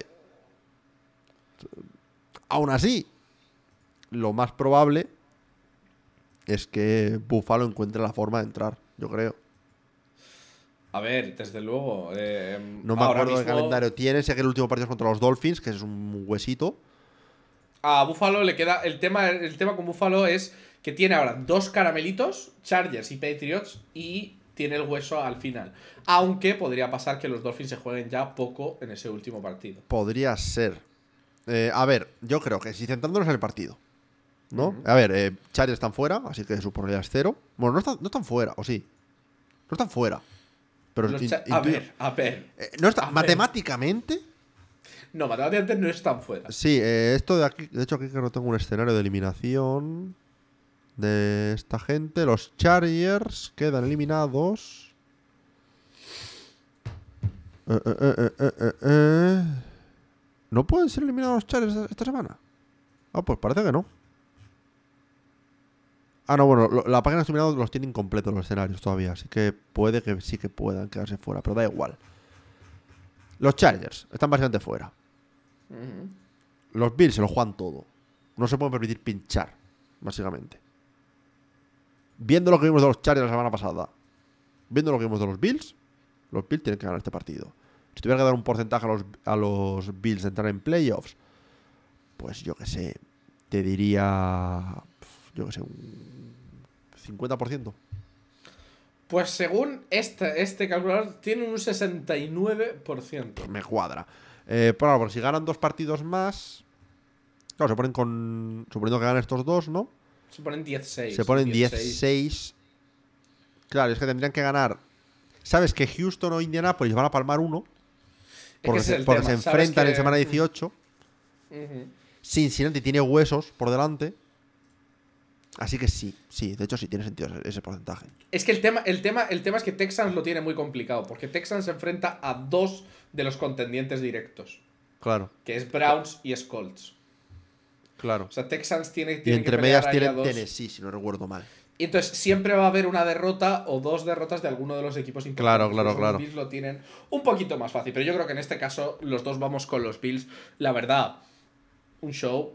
Ver a, ver a ese equipo por fin enganchar bien y, y jugar en un partido en el que igualmente, me estoy- si no me estoy yo equivocando, no fue un partido muy de Josh Allen. Fue James Cook. Josh Allen creo que hizo 100 yardas o por ahí, 100 y, 100 y algo. 94. estoy 94, viendo ahí está, aquí. 94 yardas de pase. O sea, James Cook fue este Y fue partido. un partido de decir, vale, los Cowboys nos paran el pase, pues a carrera. Claro, pe- pero es que es lo que le llevamos pidiendo a los Bills desde el año pasado. Sí, sí, es lo que. El, la- el peligro que vimos un poco al principio, que luego como que decayó. Pero me, me gusta ver a los Bills en ese momento de decir, vale, elegimos cómo jugamos. Sí. Y ya, páranos tú. O sea, demuéstranos tú que puedes pararnos. Eh, y yo creo que los Chargers, bueno, veremos a ver si, pues, A con ver. esa interinidad, a veces, a veces tenemos ese punto, ¿no? De, tienen un- son un equipo que tiene muchos nombres. Son un equipo que tiene jugadores que, que pueden ser muy El importantes. tema van a estar sin Herbert otra vez. Ese es el tema. El tema es que siguen sin Herbert y siguen sin Herbert hasta el final de temporada. Es que es eso. Eh, a ver, si algo me ha demostrado la NFL este año es que los Chargers van a ganar este partido de alguna forma. Pero, pero a ver, lo lógico es votar Y a los los Bills volverán a ser un fraude. Yo creo que podemos continuar con el siguiente partido. Y ahora ya estamos en plena Nochebuena. A las 7 de la tarde. Kuru va a sufrir mucho en este partido de los Indianapolis Colts contra los Atlanta Falcons. Los Colts que vienen, justamente como hemos dicho, de conseguir pisarles la cabeza a los Steelers. Y unos Falcons que, ante, contra todo pronóstico, consiguieron darle su segunda victoria de la temporada a los Carolina Panthers. Y que además Eh, han decidido que Desmond Reader ya no va a jugar de quarterback titular.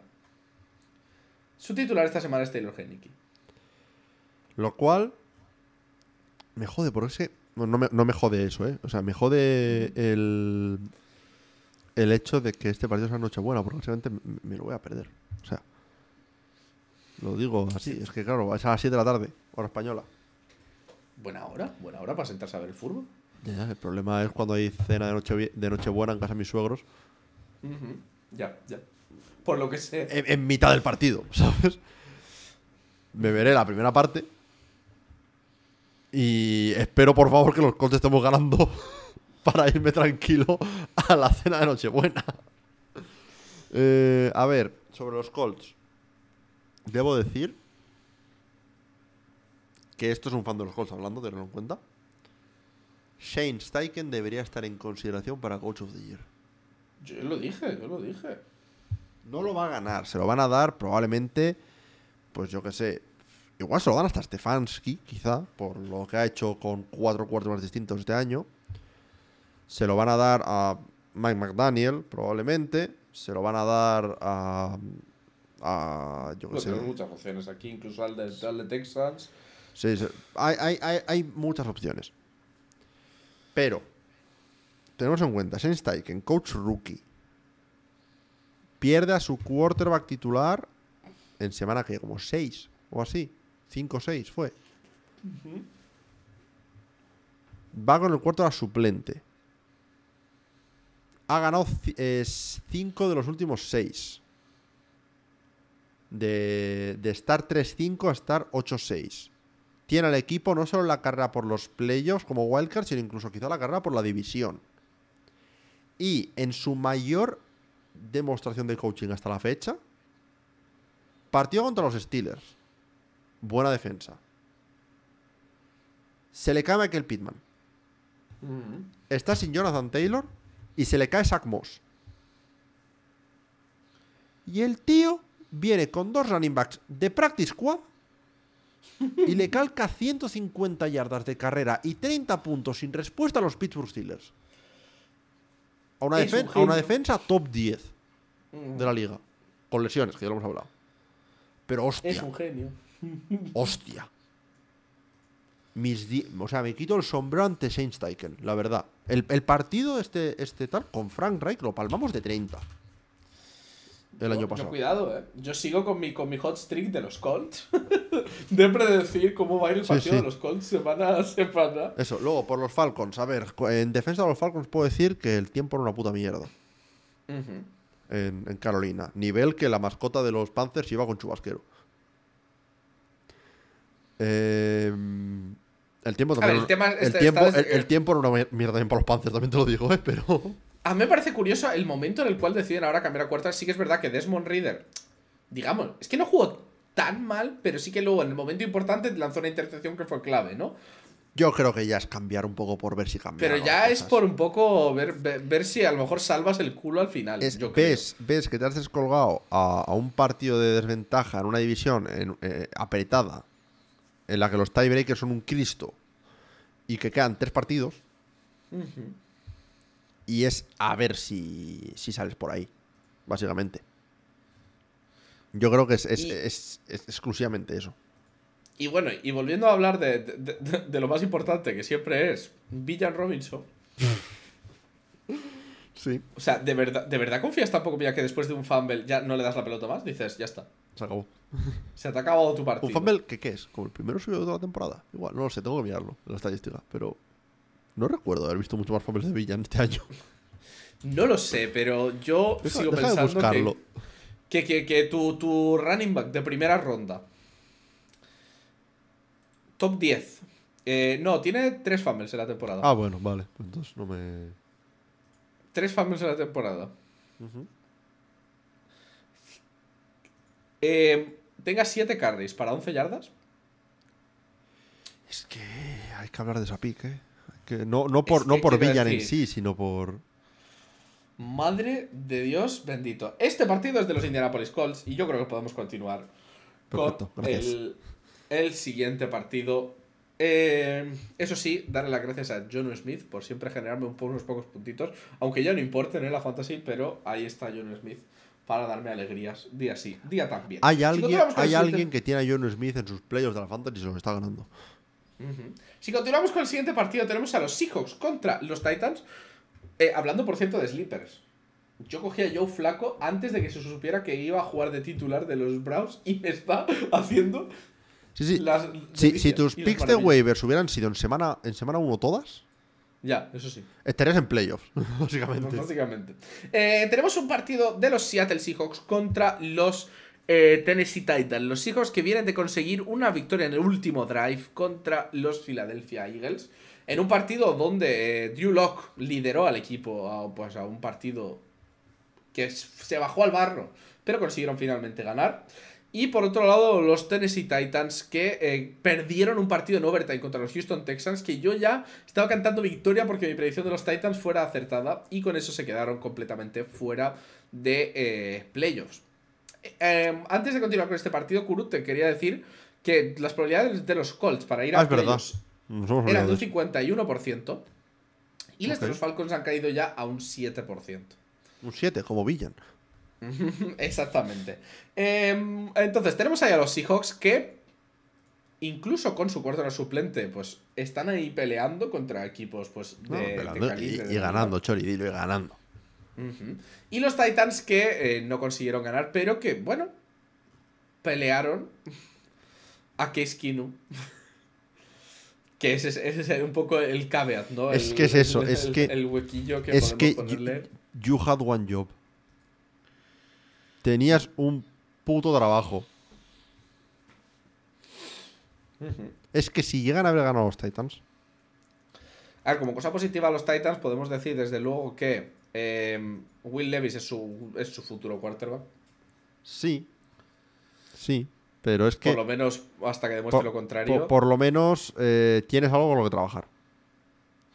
Pero y es- como cosa negativa, la verdad es que esta semana eh, Derrick Henry estuvo desaparecido no hizo nada. como poco. Y mira, O sea, que, y mira que Houston es un equipo que se le suele dar bien históricamente, ¿eh? A, a Derrick Henry. sí, le dieron 16 balones y consiguió 9 yardas en total. ¿eh? Sí, sí, sí, un trabajazo por parte de la defensa de Houston, ¿eh? Pero yo es que no puedo parar de pensar. La semana pasada nos, nos- o sea, en semana 14, la NFL nos dio un regalo a los Colts con todos nuestros rivales de- directos perdiendo. Y nosotros dijimos, vamos a palmar igual. Y esta semana Es que seríais líderes de división. es que es que si ganamos ese, si llegamos a ganar ese partido contra Cincinnati, estábamos líderes de división. Y, y, y- y qué coño, es que si llega a haber palmado Houston, de repente se pone mucho más bonita la, la cosa. ¿Por qué? Porque el tiebreaker con Buffalo sería por récord de conferencia. Por lo que, si los Colts ganásemos un partido más de conferencia, tendríamos el tiebreaker. Y ese partido sería el de los Raiders. Y en el partido de semana 18, si perdiésemos contra Houston,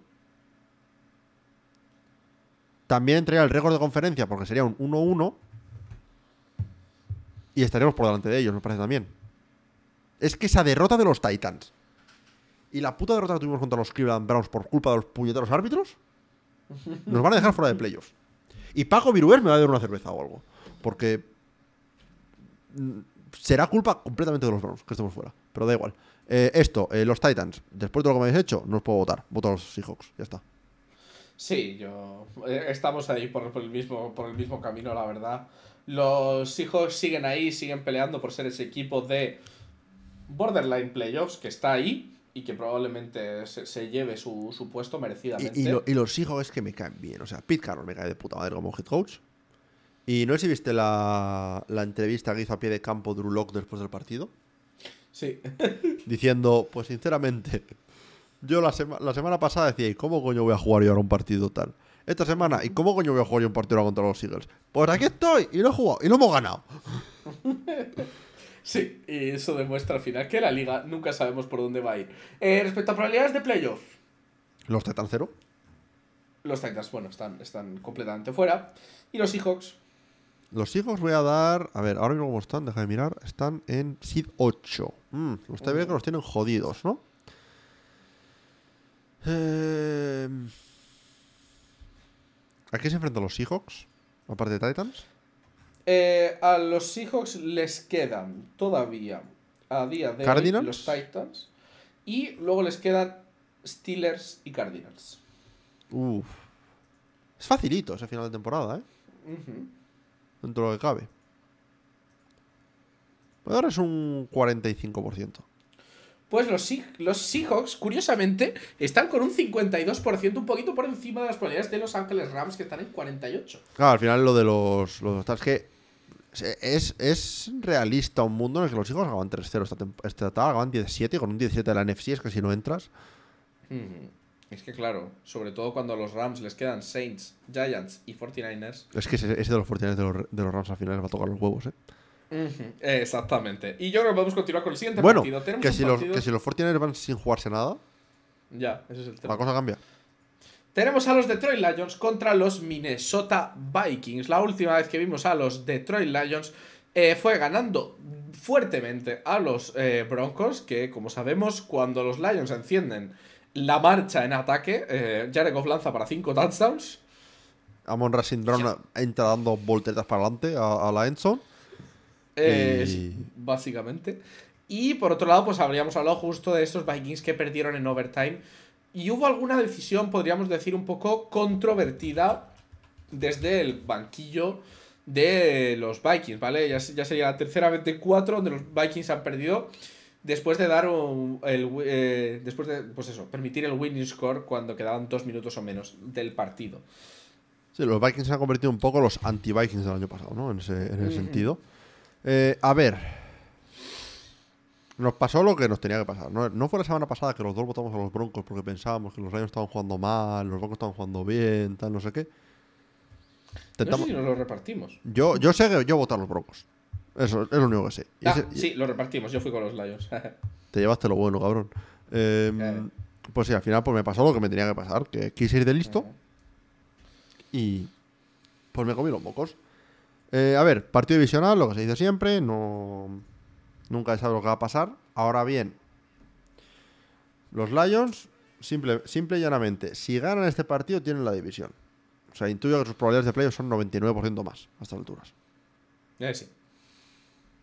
Mientras que los Vikings, aparte de este partido que tienen por delante, Em, si miramos a los Vikings, tenemos que les queda un partido contra los Packers y otro partido contra los Lions. Hostia. o sea que pueden palmar dos ahí. Voy a darles un 40. Están en un 52 los Vikings. ¿Cómo? Em, probablemente porque ahora mismo Bueno, el head to head está, está están Rams. bien. Está Rams. No, y que los otros, son, los otros son Rams, Seahawks y New Orleans. Así que. Claro, o sea que es que no, no está la cosa tan mal que además tienen otros equipos, tienen, tienen enfrentamientos muy directos ahí. Yo creo que este partido tiene que ser de los Lions, sobre todo con lo fuertes que vienen de esta semana. Y los Vikings están un poco encontrándose, no saben muy bien por dónde tirar, aunque son un equipo muy peleón, muy competitivo y que la verdad eh, se podría establecer un poco incluso un símil entre esos Vikings y, y cómo juegan los Bengals también. Dos equipos que están ahí que incluso sin su quarterback, pues son un equipo que dices, tiene aquí un baseline muy bueno, ¿sabes? Sí, que está. Y que se ve un equipo bien entrenado. Un equipo que. Pues lo que decíamos. Mismamente, por hacer la comparativa. A nivel de talento. En el roster. Hablando del lado defensivo del balón. Probablemente tienen menos talento que los, que los Chargers. Ujú. Pues el mismo equipo contra unos mismos Raiders. De un, de un shutout a 63 puntos. Exactamente. En- eh, no solo es coaching eso, es también rendimiento de los jugadores. Pero en gran parte también es coaching. Así que eso, los, los Vikings. mm, pues probablemente se acaben colando en playoffs, puede ser. Eh, pero este partido va a ser para, para los Lions. Sí, y ahora tenemos justo el siguiente partido que tenemos, es un partido que me interesa ya bastante poco, que es entre los Washington Commanders y los New York Jets, que esto ya es una pelea por ver quién consigue eh, tener pues una, una pick mejor ya de cara al año que viene. Tenemos a los Jets que básicamente los Dolphins vienen de dejarlos a cero. Sí. Eh, tenemos un partido en el cual ya no tienen ni a Zach Wilson para liderar el equipo. Después de que ya lo hubieran puesto como starter oficial para el final de la temporada, veremos a ver si vuelve el protocolo de conmociones o no. Y tenemos a los Commanders que perdieron contra los Rams en un partido que, como he dicho antes, se ha maquillado más de lo que parece el resultado al final. Y pues teniendo como quarterback eh, que tuvo que acabar el partido a Jacoby Brissett. Eh, ya sabemos, eh, en este podcast somos Team Jacoby. Of course. os ha dicho. Eh, ¿Quieres saber un fun fact de este partido? Dime. ¿Tú conoces el concepto de The Unstoppable Force meets the Immovable, the immovable Object? Sí. La, la- la, eh, fuerza imparable se Contra encuentra contra el objeto inamovible. Ujú. Los Commanders tienen la defensa número 32 de la liga. Los Jets tienen el ataque número 32 de la liga. ¡Perfecto! El objeto movible contra la fuerza parable. Ante esta situación, ¿quién gana? Yo creo que los Jets. Creo que. Y yo creo que los Commanders. ¿Ah, sí? Porque creo que no va a jugar Zach Wilson y creo que el ataque de los Jets es tan pésimo sin Zach Wilson. Pero no ves un, un pick six timidín ahí de. Joder. de, de- pero- de los Jets. Es que Y acabamos Jacoby- 7-0. Es que veo a Jacoby y Jacoby. Ya, la verdad, votar contra Jacobi es, es un tema, ¿eh? Sí, esto, ya te digo. Esto es por un poco por la Esto fiesta. por la yo, yo voy con los Jets, pero este partido va a ser un caro cruz. Y, y del equipo que tenga un big play que le salga, va a ganar, yo creo. Exactamente, yo creo que podemos continuar con el siguiente partido. Tampoco me interesa mucho más. No, la verdad Con dos equipos que me interesa este partido también. bueno, probabilidades de playoffs creo que cero para ambos, creo. Eh, probabilidades de playoffs están los dos fuera ya. Vale, O sea, perfecto. por eso es que ni te lo Vale, he vale, dicho. El siguiente partido que tenemos es los Green Bay Packers contra los Carolina Panthers. Carolina Panthers que, como hemos dicho, ha conseguido su segunda victoria de la temporada. Que cuidado, que Panthers, que os ponéis en peligro vuestro primera vuestra Si le da igual, si les- si les da para igual. los Bears. Si les da Para igual. los Bears, ya, pero por eso digo que, que va a ir Justin Fields a vuestra casa a pegaros. Ah, no, Justin Fields va a ir a congratularles. A Justin Fields le interesa que no tenga la primera pick. Bueno, em, ¿Le interesa? Hombre, a ver, quiero decir. Le- Es, su mayor posibilidad de, tener, de mantener el estatus de quarterback uno de ese equipo. de ese equipo, Eh, pero ¿y si quiere irse a otro? Bueno, igual, igual el año que viene acaban los Falcons o algo. Eh, Justin Fields, se- guarda de los, de los New England Patriots. Yo qué sé, oye. Se enfrenta, si no tuviera una pick tan alta, te lo compraría. Ya. Lo- se enfrentan a los Green Bay Packers, un equipo que con esta derrota que se ha llevado esta semana, se han puesto 6-8. Eh, Jordan lo jugó un partido muy sólido. Pero los Buccaneers consiguieron ser superiores con un gran partido de Baker Mayfield. El, El panadero. el gran amigo de, de- de Paco Virués, el panadero Mayfield, pues básicamente ha estado pisando. Eh, bueno, Bueno. yo creo que este partido es de los Packers. Yo creo que también. ¿Qué probabilidad crees que tienen de ir a playoffs? Por hablar así de todo un poco. Por, por, por hablar, ¿no? De. Tal, a ver, ahora, pues están. Claro, están décima sí, con 6-8. Están, están en una posición complicada. Décima sí, ¿no? Es- Y si, si- y si quieres saber lo que les queda después de esto, les quedan Vikings y les quedan Bears. No, décima, no, están décimo primera sí, perdón. Eh, correcto. Están décimo primera sí. eh, porque, de pierden, porque pierden el head to head con Atlanta encima. Tristísimo. ¿Y qué me has dicho que, que les queda? Les queda, eh, les quedan básicamente Vikings Y Bears, ¿no? y Bears. Si ganan Les los Vikings es dos un match. buenos, dos buenos divisionales. Si, si ganan los Vikings es un head to head, por lo que Minnesota pierde un partido. Pero eso beneficia casi más a los Seahawks que a los Rams que a los, que a los Packers. Exactamente. O sea, es que no, los Packers tienen la cosa complicada. Yo dame un 10%. 22, 22. Ok. Siguen manteniéndose ahí. O sea, están todavía ahí. Son- Sí, a ver, si ganan los dos, si luego esperas algún pinchazo por ahí, te puedes colar. De los equipos que consideramos factibles, son el que tiene el porcentaje más bajo, sin, o sea, de los que consideramos factibles, ¿vale? Sí. Considerando que los Falcons tenían un 7, pero sí. Sí, sí, sí. Eh, si vamos al siguiente partido, el último partido de esta franja horaria, tenemos un partido entre los Cleveland Browns y los Houston Texans, dos equipos que han conseguido ganar esta semana. Los Cleveland Browns con ese Joe Flaco que les lideraba y consiguieron ganar un partido muy apretado contra los Bears. La verdad, no lo hacen bonito, pero lo consiguen hacer al Pero final. Consiguieron remontar un 17-7. Eh, y en el otro, la otra cara de la moneda tenemos a los Texans, que no sé cómo está el tema con CJ Stroud. Esto es lo que más me, Pues deja de mirar, a ver. mí las eh, tornas del partido, porque Siendo ganaron- protocolo de conmociones, probablemente esté ya. probablemente esté ya. Pero vamos a ver qué nos dice nuestro amigo y compañero Rotowire. Sí, de, como Eh, dato curioso. Estimated hay un- return, Nochebuena. Así que. Sí. eh, y es, en este enfrentamiento, la verdad, me intriga un poco la cosa, porque Es, es que. que los putos Browns han estado ahí, siempre. Es que los Browns son peleones. Pero peleones en plan bien, ¿sabes? O sea. Yo que van a caer en la primera ronda de, de playoffs. o no. A ver, es que primera ronda de playoffs. Si se mantienen Es como que están es- ahora mismo. Es Jaguars, Texans o Colts. Ya. Es Eso, verdad, eso- vale, eso es ganable. Sí, decir, yo no los veo ni ganando ni a Baltimore, ni a Miami, ni a No, no, Kansas no, City, no. y como Eso, eso. Bueno, Kansas City. Depende del Kansas City que te venga esa semana. Ya. Pero al margen de eso. Sí, te entiendo. A ver, no, no, son, no los veo contendientes al anillo. Es lo que queremos. Son el equipo de playoffs de, de Cenicienta, un poco, ¿no? Ujú. Ahora bien, contra Houston. Un Houston que, claro, vienen de sufrir contra Tennessee, pero con el cuarto a suplente. Si juega así Stroud, la historia que yo creo que cambia bastante. Por otro lado, los Browns vienen de sufrir contra los Bears, Con Joe Flaco. con Joe Flaco. Claro, yo aquí, ¿qué hago? ¿Voto con la cabeza o voto con el corazón? Si voto con la cabeza, con los Texans jugando con Stroud, tengo que, tengo que ir con los Texans.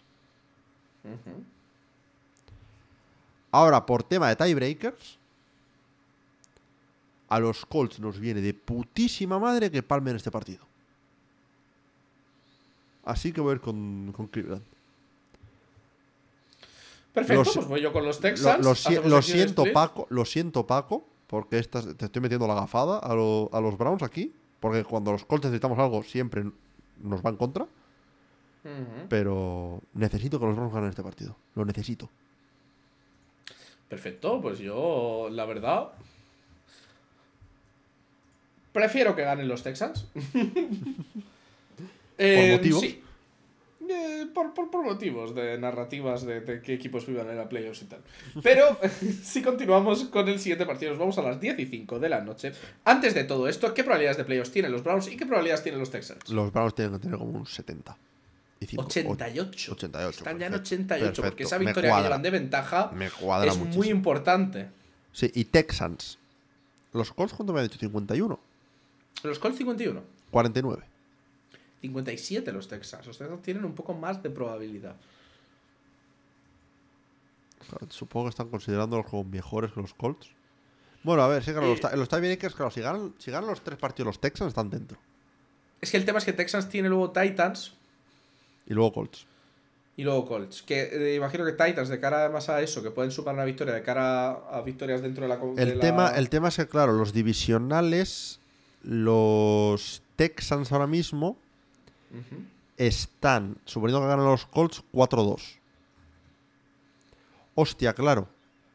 No había pensado en eso. Estaba pensando yo en, tiebreak- tiebreakers conferenciales. Pero, antes de conferenciales van los divisionales. Claro, los Colts ahora mismo están 3-2. Pendiente del partido de los Texans. El equipo que gane en caso de empate de récord, el, el Colts Texans, pasa por encima del otro. Porque estarían empatados en récord, eh, suponiendo que acaban empatados en récord. Y eh, por encima por el 4-2 divisional contra un 3-3. Ujú. Claro, el tema es que para que tiene más probabilidad porque la situación en la que los Colts entran por encima de los Texans incluye que los Texans palman dos, de, dos de los tres últimos. Ujú. Make sense. Vale, sí. Exactamente. Yo creo que Cleveland, si por favor. Con esa franja horaria de las 10 y 5. Tenemos un partido entre los Jacksonville Jaguars y los Tampa Bay Buccaneers. Eh, nos encontramos ante unos Jaguars que vienen de perder contra los, contra los Ravens en un 23-7, que la verdad bastante duro para sobre todo para todas esas yardas que consiguió lanzar Trevor Lawrence, que se conviertan en tan pocos puntos. Eh, la verdad, Cuatro, cuatro drives tuvieron en field goal range que acabaron con cero puntos. Sí. Es que ese es el tema. Fumbles, pases dropeados, El tema. penalties. El tema. Tema, tema Trevor Lawrence. Protocolo de conmociones también. Para él. Uh,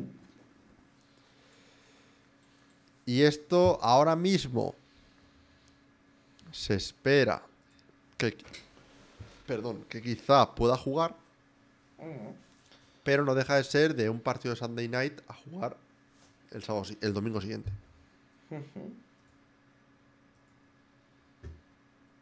Es que es- el, el típico tal que llegas justito y que puedes No llegar o no llegar. Y que llegar. puedes llegar o no llegar. Es que ahora ya te estás jugando no llegar a playoffs. Es que. la- Por eso digo, yo, la- yo la- creo que va a jugar. Porque, porque, claro, si no juega CJ Bezard.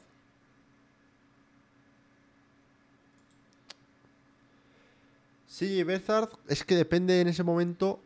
Con Trevor Lawrence yo creo que los Jaguars ganan. Este partido.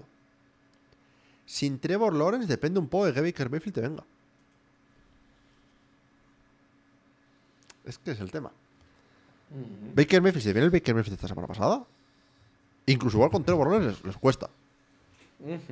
Y hombre, y, y tenemos además eh, un, un Trevor Lawrence que no estuvo exento de, de polémicas en este partido, No, no. la verdad. Tuvo un drop importante y además tuvo ahí un pase que se quedó corto, con menos de 10 segundos, el cual podría haber hecho un spike o haber intentado lanzar para, para que se parase el tiempo.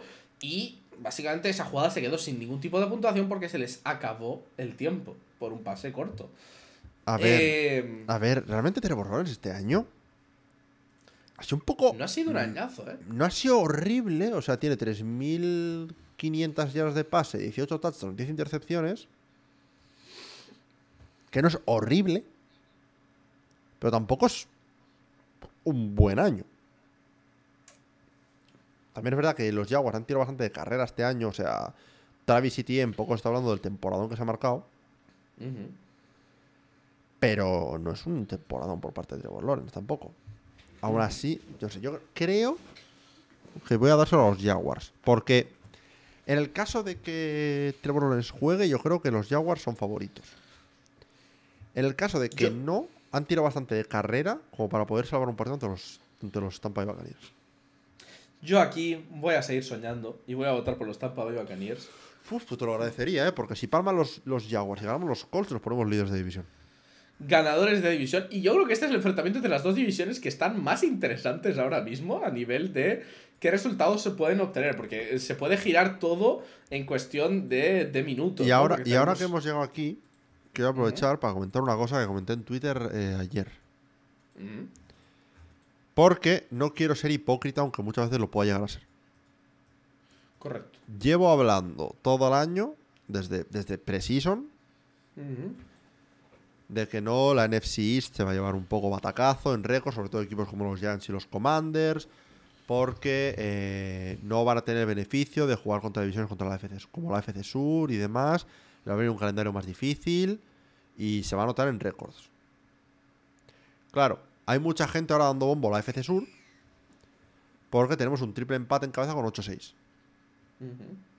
Y es, ojo, cómo se viene la FC Sur, no sé qué. Así que me dio por mirar. La FC Sur eh, tiene un récord de... Bueno, AFC Sur. Jaguars, Texas y Colts, ¿vale? Tiene un récord de 15-8 contra equipos de la AFC o de la NFC Sur. Y de 9-10 contra el resto. Claro, si tienes en cuenta ese 15-8, hay eh, victorias y derrotas que se suman de partidos directamente divisionales, ¿sabes? Es que realmente te queda un récord bastante malo contra el resto de la NFL. No digo que vaya a pasar, pero veremos si el año que viene hay regresión de la AFC Sur. Ahora mismo tenemos una división más que interesante, eso sin duda. Sí, la verdad es que eh, está la cosa bastante interesante y veremos a ver. Por otro lado, por probabilidades de playoffs, ¿cómo lo ves? A ver, los Jaguars deberían tener bastante altas. Deben tener yo que sé, como un mm, 90. 73. Tienen menos que los Browns. Es que los Browns tienen una victoria más. Tienen una victoria más, pero no tienen el tema de poder entrar por la división necesariamente. Bueno, sí pueden todavía, pero. Ya, pero es que los Jaguars no es que estén como líderes de división, Ya, pero, los, de Jaguars, diferencia. los Jaguars, de la forma en la que lo veo, su último partido de temporada es contra los Titans, si no me equivoco. Eh, sí. Que eso debe ser una win. A ver, les quedan los Panthers, o sea, quiero decir, Le por, quedan por los enfrentamientos Panthers. de qué es que, equipos claro, les por- quedan, por sí. enfrentamientos en sí, los Pero el Jaguars. tema es la matemática aquí. Aquí, Claro, el aquí tema sí que entra en juego la matemática de. de eso. Supongo, de- sí. Pero bueno. De que hay muchos escenarios en los cuales los Texans y los Colts ganan No, no, aquí. y los- yo lo firmo. Jaguars-. Yo lo firmo, o sea. Si caemos de, cu- ¿Te imaginas que caemos de cuartas y los Colts y tenemos revancha contra los Browns? Madre Con mía. todo el tema de los árbitros y demás otra vez. Madre mía, eh. Guionistas de la NFL, háganlo. Pero bueno, pasamos al siguiente partido. ¿no? Sí, continuamos con el siguiente partido a las 10 y 25 y tenemos otro partido que me interesa bastante poquito. Tenemos un Arizona Cardinals contra Chicago Bears. Los Cardinals que se están peleando por tener esa pick estupenda y alta en el draft y los Chicago Bears que tienen ya dos. también. ¿Y para qué quieren más? Les da igual en realidad mejorar su récord, pues tampoco les viene mal, ni les viene bien. Bueno, sí, a lo mejor pasan antes de quinta, sexta, séptima, pero la pick importante la siguen teniendo dentro del top 3, vamos, 100% asegurado. Eh, como dato importante, pues bueno, los Cardinals siguieron peleando como suelen hacer en esta temporada eh, contra los 49ers y eh, los Chicago Bears estuvieron muy cerquita de conseguir llevarse ese partido contra los Browns, pero dejaron ir en el último cuarto y es, es lo que tiene. Como, como dato curioso, el, el jugador con más... con más yardas de carrera de los, los Chicago Bears en, esta, en este tal fue Roshan Johnson, que me hace mucha gracia como nombre. Vale. La verdad, no sé, no sé muy bien ¿Ya, qué equipo... sabes qué te digo? ¿Qué? Voy a votar por los Cardinals. Ah, venga, pues venga, pues voy yo con Justin Fields y amigos. O sea, mm, yo creo que los Bears. Esto es una manera de darle interés a este tipo de partidos. Sí, sí, creo que los Bears van a. deberían ganar. Me parecen mejor equipo. Bueno, no sé si mejor. Bears, eh, están luchando por su seed en playoffs. eh. Técnicamente, Técnicamente los Bears pueden ir a playoffs. técnicamente, los Cardinals no. Eh, Exactamente. Pero no sé, yo creo que al final lo, es un voto casi más como recompensa por el trabajo que han hecho los Cardinals este año, dentro de lo que cabe. Sí. Así que vamos por ahí a ver qué pasa. Ya está. Mm. Y también lo que dices es que se da un poco más de interés a los partidos así. ¿Cuánto porcentaje tienen los Bears de llegar a playoffs? Dos. Correcto. Eh, si continuamos con el siguiente partido, el último de esta franja horaria, de ese momento en el cual estamos ya mm, empezando a digerir la cena o de tomar el postre de eh, Nochebuena, tenemos un partidazo entre los Dallas Cowboys y los Miami Dolphins. Dallas Cowboys clarísimamente un equipo fraudulento que ha llegado a donde está por medio del fraude. Eh, contra unos Miami Dolphins que son buenísimos. Y como eso demuestra, pues como han dejado a cero a un rival duro como esos Jets presididos por Aaron Rodgers, ¿no? Eh, Exacto. cómo tergiversar los hechos, pero eh, los Dolphins que siguen demostrando que, mira, tenemos juego de pase y tenemos un juego de carrera que da muchísimo miedo. Vamos sin Tyreek Hill. Te, vamos a, te, vamos- te va a que- pasar la pisonadora que- encima igual. Yo, yo lo siento. Que me sigan dando eh, argumentos en contra de Tua. Porque se ha hablado todo el año de no, Tyreek. Es que Tua, Tyreek. Es que está Tyreek. Y claro, eso lo hace muy fácil todo, tener a Tyreek Hill, ¿sabes? Y ya está. A ver qué pasa ahora cuando Tua se enfrente a una defensa que ha parado por completo a Patrick Mahomes, que ha parado por completo a Josh Allen, que ha parado por completo a Jalen Hurts, que ha parado por completo a un montón de quarterbacks buenos. A ver qué pasa cuando Tua se enfrente a esa defensa de los Jets sin Tyreek.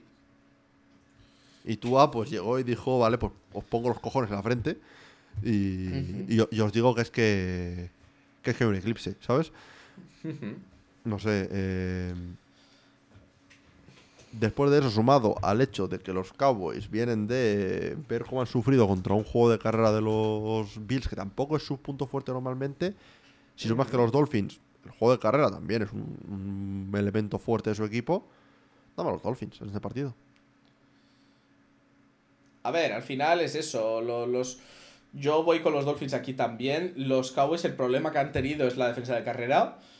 Y está claro que son un equipo muy bueno. Las cosas como son. O sea, yo no Sí, creo sí, que sí, esto siga estando que tal.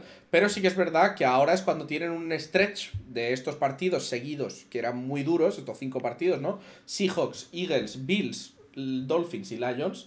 Y eh, está claro que salir ya como van, tal y como van ahora mismo, que van mm, 2-1, No está mal pues tampoco. ponerse ahora 2-2 no está nada mal y no, no me parecería nada Alocado. triste ni nada de eso, ni nada alocado. Pero puede ser un partido que si a Dak Prescott mí- un día bueno puede estar bastante competido. Para mí es el partido de la jornada. y-. Yo creo, Sí, mirándose otra vez por encima. Bueno, A ver, bueno, te- bueno, tenemos, tenemos bueno. aquí. Tenemos, un- tenemos ¿Has tres visto el partidos. Tenemos tres partidos ahora por delante. Que son ¿Has buenos, visto el buenos. Monday Night, Kuru? Ah, hostia, el mo Vale, estaba llegando hasta el Sunday night. Está entre este y el Monday Night, ¿eh? Son No, los dos grandes El, partidos. Mon- además, el Monday grandes night. El Monday night posiblemente el partido de la jornada. Grandes enfrentamientos que podrían perfectamente ser Super Bowls. O sea, esta semana tenemos dos perfectas Super Bowls, la verdad. Eh, Es que encima el Monday night lo dije antes. al principio del podcast. Pero me he olvidado por eso completamente. digo, por eso digo. El siguiente partido que tenemos es eh, Sunday Night. Eh, ¿Sunday Night? Sí, sí, Sunday night. Lo que pasa es que luego tenemos tres partidos en, en Navidad. Pero sí. Ah, eso es, eso es, vale. Sunday, es que me, me he liado porque el 24 no sé por qué, para mí volvía a ser sábado. Pero no, es, es domingo. Estamos en domingo. Sunday night, New England Patriots versus Denver Broncos. Partido perfecto para seguir durmiendo en la cama y no levantarte mientras los Denver Broncos consiguen ganar a los New England O Patriots. sea, este, es, este es el partido Mm. que si Papá Noel viene y te pilla despierto viendo este partido, te deja carbón. Sí. Básicamente. Dame a los broncos. Sí, o sea, quiero decir, sí, han perdido contra Lions, que, tuvieron pues su ataque magnífico. Ojito con la defensa de carrera, porque sí que es verdad que podríamos tener ahí ese punto de, de, de los Patriots que no juegan mal el ataque de carrera, pero es que Broncos, o sea, quiero decir. Sí, eh, los Patriots. Por cierto, y, y- pra- y el hecho de que los Patriots no juegan por nada, los, los broncos sí. Por cierto, probabilidades de, de playoffs. Los Cowboys estaban eh, ya dentro de playoffs 100%. Sí. Los Dolphins no, pero están con un 99. Sí. Y ahora, eh, Patriots están fuera, lo sabemos ya. ¿Y Broncos con qué crees, probabilidad crees que están? A ver, están un partido por detrás del, del, del grupo, ¿sabes? De, de tal. Así que voy a darles un 20. Están en un 23. Sí, los, los Broncos están. Están ahí. Pues eso. A una, están una por detrás y, y una por detrás ahora mismo. Acaba, acaban deja- contra o Raiders o Chargers, creo. Los Broncos les quedan eh, Chargers y, Bron y Raiders. Chargers y Raiders. Pues, ah, claro, a ver, es, es posible que ganen los tres. De hecho, es probable que ganen los tres. Pero necesitan Pero no se enfrentan. Necesitan Y no se enfrentan a, ni- a ninguno de los que pueden quitarse de en medio de la competición. Eso es lo que Ari les haría tener más posibilidades. Si nos vamos a esa Navidad, Navidad, dulce Navidad, a las 7 de la tarde, que normalmente pues tampoco vas a estar haciendo nada, pues te puedes sentar a ver un Las Vegas Raiders contra Kansas City Chiefs. Que ojito con los Raiders que vienen de meter 63 puntos. Ah, Eh, y- Por otro lado tenemos a los Chiefs. Y le han peleado a los, a los Chiefs recientemente. No me acuerdo esta temporada, se había jugado una vez, pero no me acuerdo cómo quedó. Pero sé que otros años le- les han competido. Tenemos a los Chiefs que vuelven a tener una jugada increíblemente buena de nuestro querido amigo Kadarius Tony. Eh, pero en una nota positiva, Rashid Rice, la verdad, se está coronando como el wide receiver principal de este grupo de, de receptores. Aparte, obviamente, de nuestro querido Travis. A ver, yo voy a, voy decirte una cosa. Tú sabes cuando, cuando un jugador, eh, rollo Nick Foles, ¿no? De Nick Foles se dice que Nick Foles va a tener comida y cerveza gratis en Filadelfia toda su vida. Porque, por lo que ha hecho por el equipo, ¿no?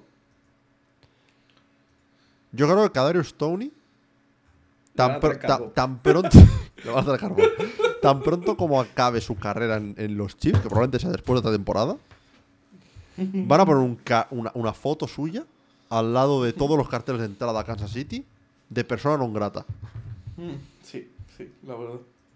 Porque vamos, literalmente hay tres partidos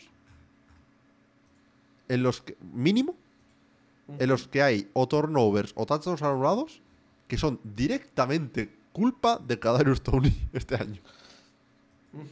Sí, literalmente el partido de Bills pues, se perdió por eso. El partido de Bills se perdió por eso. Eh, el partido de Lions se perdió por, por un pick six que lanza Mahomes en un, en un pase exactamente igual que el de esta semana, que se le cae a las manos de... Es que, Tony, mm, yo lo siento, pero vete. Sí. Denme aquí a los Chiefs. Eh, como dato curioso aquí, ¿qué, eh, ¿qué probabilidad crees que tienen los Chiefs? Mm, Yo intuyo que, a ver, no tienen la división ganada, pero intuyo que 99. Over 99, sí, Sí. o sea, están por encima de 99. Y por otro lado, los Raiders todavía no están fuera de la competición, pero se han quedado ya en un mísero 1%. Sí, de hecho creo que tengo por aquí el escenario de que el, si los Raiders pierden están fuera, básicamente. Básicamente, tendría mucho sentido. Sí. Y ya si nos, si nos vamos al partido de las diez y media de la noche del día de Navidad, tenemos un New York Giants contra Philadelphia Eagles. Estos Giants que pues esta semana no fue suficiente para ganar. Y los Eagles, pues que al final, pues esos signos preocupantes estallaron un poco en este partido. Eh, cosas que comentar de, de mis Eagles y del partido. Lo primero, y, y yo creo que esto no debe servir de excusa, pero creo que es una cosa que se olvida muy rápido y creo que es importante, que es, dec- que, es que Jalen Hurts estaba malo. Ya. Eh, quiero decir, esto no justifica un montón de otras cosas. Pero sí que es Eh, verdad que a mí me dio la sensación de que estaba jugando un poco por debajo, ¿sabes? De que se le notaba un poco tocado. A mí me hace- Porque estaba me tocado a nivel... Sí. Bueno, perdona, acaba la frase, perdona. A nivel de que viajó separado del equipo, por lo cual... O sea, es un nivel ya de... De tal. Dime. Sí, pero yo te voy a traer un contraargumento. Sí. Regresión a la media, no. Eh, te voy a traer el contraargumento de que eh, yo siempre hablo de una cosa, ¿no? Es, me encanta cuando los jugadores hablan, pero si hablas y la cagas, mm, cómetelas, ¿sabes? Sí. ¿Tú sabes cómo, cómo llegó Jalen Hurts al partido? No. Vestido con una, con una chaqueta de Michael Jordan. Ah, eso no lo vi. ¿Por qué? Por el famoso flu game de Michael Jordan en las finales de la NBA. Ah, vale, entonces, claro. Y digamos que el Michael Jordan que fue Jalen Hurts fue el, Ma- fue el Michael Jordan de los Washington Wizards, ¿no? De cuando, de cuando ya estaba retirado. Y eh, te traigo un, un dato. Eh, y aquí estoy yo estirando la narrativa de que Jalen Hurts es un fraude porque me ha apetecido. No, no por nada, no tengo nada en contra de Jalen Hurts, pero me ha apetecido, ¿vale? Hablábamos, no sé si fue la semana pasada o hace dos, en el podcast, de que tú siempre comentas una cosa con Jalen Hurts de, bueno, se habla de que igual no tiene esa superproducción en el juego de paz este año, pero se ignora lo que hace de carrera, ¿no? Yo siempre te hago el contraargumento del tush push. Vale, pues te traigo dos datos. El primero, vamos a mirar la producción de carrera de, de Jalen Hurts respecto a, a otras temporadas, ¿vale? En touchdowns, ya te digo que si miramos su carrera, espero que me cargue esto para poder decírtelo bien, Lleva 33. pero... ¿Cuántos? 33 totales. 33 totales. Pero yo me estaba centrando casi más en el tema de carreras exclusivamente. ¿Vale? Vale, sí. Eh, ya llevan más touchdowns de, de carrera que ninguna otra temporada hasta ahora. El tema es que solo tres no han sido en un tush Que eso ya automáticamente yo creo que es como, eh, ¿sabes? Sí, sí, o sea que. Es como, lo podría haber hecho cualquiera. Y es incluso... Habría que comparar con los de los años anteriores a ver cuántos eran de jugadas eh, muy cortas. te puedo- te puedo- tendría que hacer la comparación, no sí que no lo he hecho. Pero bueno, sus temporadas que ha jugado enteras, Ujú. 15 partidos en 2021, 10 touchdowns. 15 partidos en 2022, 13 touchdowns. 14 partidos en 2023, 14 touchdowns. Ujú. En- y en pase va más o menos en línea a lo habitual para, para su carrera. Pero en yardaje de carrera, a falta, es cierto, de eh, un partido para igualar el número de partidos que jugó la temporada pasada y el anterior, está 200 yardas por debajo. O sea, que tampoco ha tenido la producción de carrera. No, a ver, o sea, ahora, hablando de las cosas, de las cosas importantes de, aparte de, de todo esto. Eh, por un lado, estaba claro que teníamos un problema en la secundaria y ese problema sigue existiendo. Es una secundaria Vale. bastante vieja. Dicho así directamente. Y para mí el problema del ataque radica en un poco en, en una cosa. Salió una jugada, básicamente salió del, del Manning Cast Christian McCaffrey prediciendo exactamente qué jugada iban a jugar los Eagles. Y me gustó un análisis muy interesante respecto a esto, que es que, que, que puedas predecir más o menos la jugada que va a hacer un equipo en un momento concreto no es algo malo per se. Porque muchos equipos de los mejores equipos atacantes de la liga son re- relativamente predecibles. Sí. Pero incluso aunque sepas lo que van a hacer, te la meten igual. El, te- tema es ser capaz de el hacer, el tema es ser capaz de hacer eso. Y cuando no consigues que eso produzca nada, lo que tienes que hacer es cambiar. ¿Qué pasa? Que los Eagles me da la sensación de que estamos jugando las mismas cuatro jugadas todo el rato. Y cuando no funcionan, en vez de intentar decir, vale, voy a jugar otra cosa, voy a buscar otra cosa. O sea, nuestro, nuestro play call en, en ataque no me está gustando. Y me gustaría ver un poquito de Cambio. probar otra cosa. O sea, quiero decir, de no te está funcionando, prueba otra cosa, tío. O sea, no puede ser que, que, que- que tires una jugada, vale, no funciona, venga, pues otra vez la misma jugada, venga, no funciona. Y básicamente me da la sensación de que el ataque no ha cambiado mucho respecto al año pasado, excepto que, bueno, que ha, desaparecido el, el- nuestro offensive coordinator del año pasado. Y eso se está notando. Creo que, creo que los Eagles hemos sufrido mucho de- de- de la desaparición de los dos coordinadores. Sí. Pero yo aún así creo que este partido, digamos, hubo marranada al final, lo cual embarra más el partido de lo que parecía. El partido estaba más en, en el control de, de lo que tal. Eh, dicho esto, me preocupa mucho. Mucho Sí. perder contra los Seahawks. O sea, quiero decir, no me parece un equipo contra el que debamos perder. Eso sí, el año pasado, o sea, a mí, yo, eh, para, para, para conseguir un poquito de copium, mi copium, es que el año pasado, en este momento, estábamos con Jalen Hart lesionado. Eso y sí. mira hasta dónde llegamos al final. Entonces voy a tomar esto como si fuese la lesión de Jalen Hart. Y ya está. Y este es mi copium. Vale. eh, a ver, yo también estaría preocupado. Sobre todo porque lo que digo siempre, no se puede medir. O sea, no es decir que el equipo sea malo, es medirlo en relación a las expectativas que se tiene de- del equipo. O sea, yo si El tema los es que este Colts, año íbamos con expectativas más altas porque además hemos, hemos sido el mejor Claro. el equipo invicto más tiempo. yo si los Colts estuviesen jugando como están jugando los Eagles ahora mismo, yo estaría dando volteretas, Claro. ¿sabes? Pero las expectativas de los Colts era literalmente ya las he, ya las he superado porque mi expectativa era 7 wins y ya llevamos 8. Ujú. Mientras que la de los Eagles es Super Bowl. Eso por un lado. Luego, por otro, hay dos cosas. Una, por un lado, me parece que Jalen Hurts está intentando a veces hacer demasiado y no tomar lo que es fácil y evidente. Por ejemplo, la última intercepción, Sí, la que tenía un tío solísimo. Situación de partido. solísimo. quedan menos de 30 segundos, estás acercándote a field goal range, tengan como 20 yardas para field goal range. No recuerdo la situación de tiempos muertos, pero sin duda no es última jugada del partido. Lanzas un melón en doble barra triple cobertura. Cuando tienes un check down en la flat solo, para ganar 10 yardas y salirte del campo como con 15 segundos restantes. Y tu objetivo en ese drive no es ga- ganar el partido con un touchdown. Es, si estás perdiendo de 3, llega a field goal range.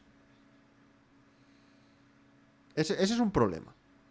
Y luego el segundo, y esto enlaza un poco con lo que has dicho, con lo de McCaffrey. Los, los Eagles van 0-3 en las últimas tres semanas. Desde ciertos comentarios por parte de Nick Bosa, en los que dijo básicamente invitó a la NFL a mirar nuestro film que lo que hemos hecho es la forma de ganar a los Eagles. Y han sido tres semanas de mala actuación ofensiva de los Eagles realmente, en las que no soy analista, no tengo ni puñetera idea de exactamente cuáles son los- las claves que están haciendo los equipos diferentes para parar este ataque de los Eagles.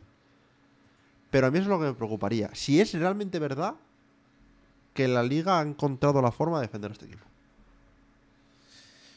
Sí, el tema es que yo creo que lo positivo que yo veo es que creo que es un equipo que si se adapta tiene las herramientas para poder para poder Sin duda, superar ese, sin ese- duda. ese bache y creo que lo más duro ha pasado y que ahora es el momento de coger confianza. Y ganar a los Giants como vais a hacer esta semana.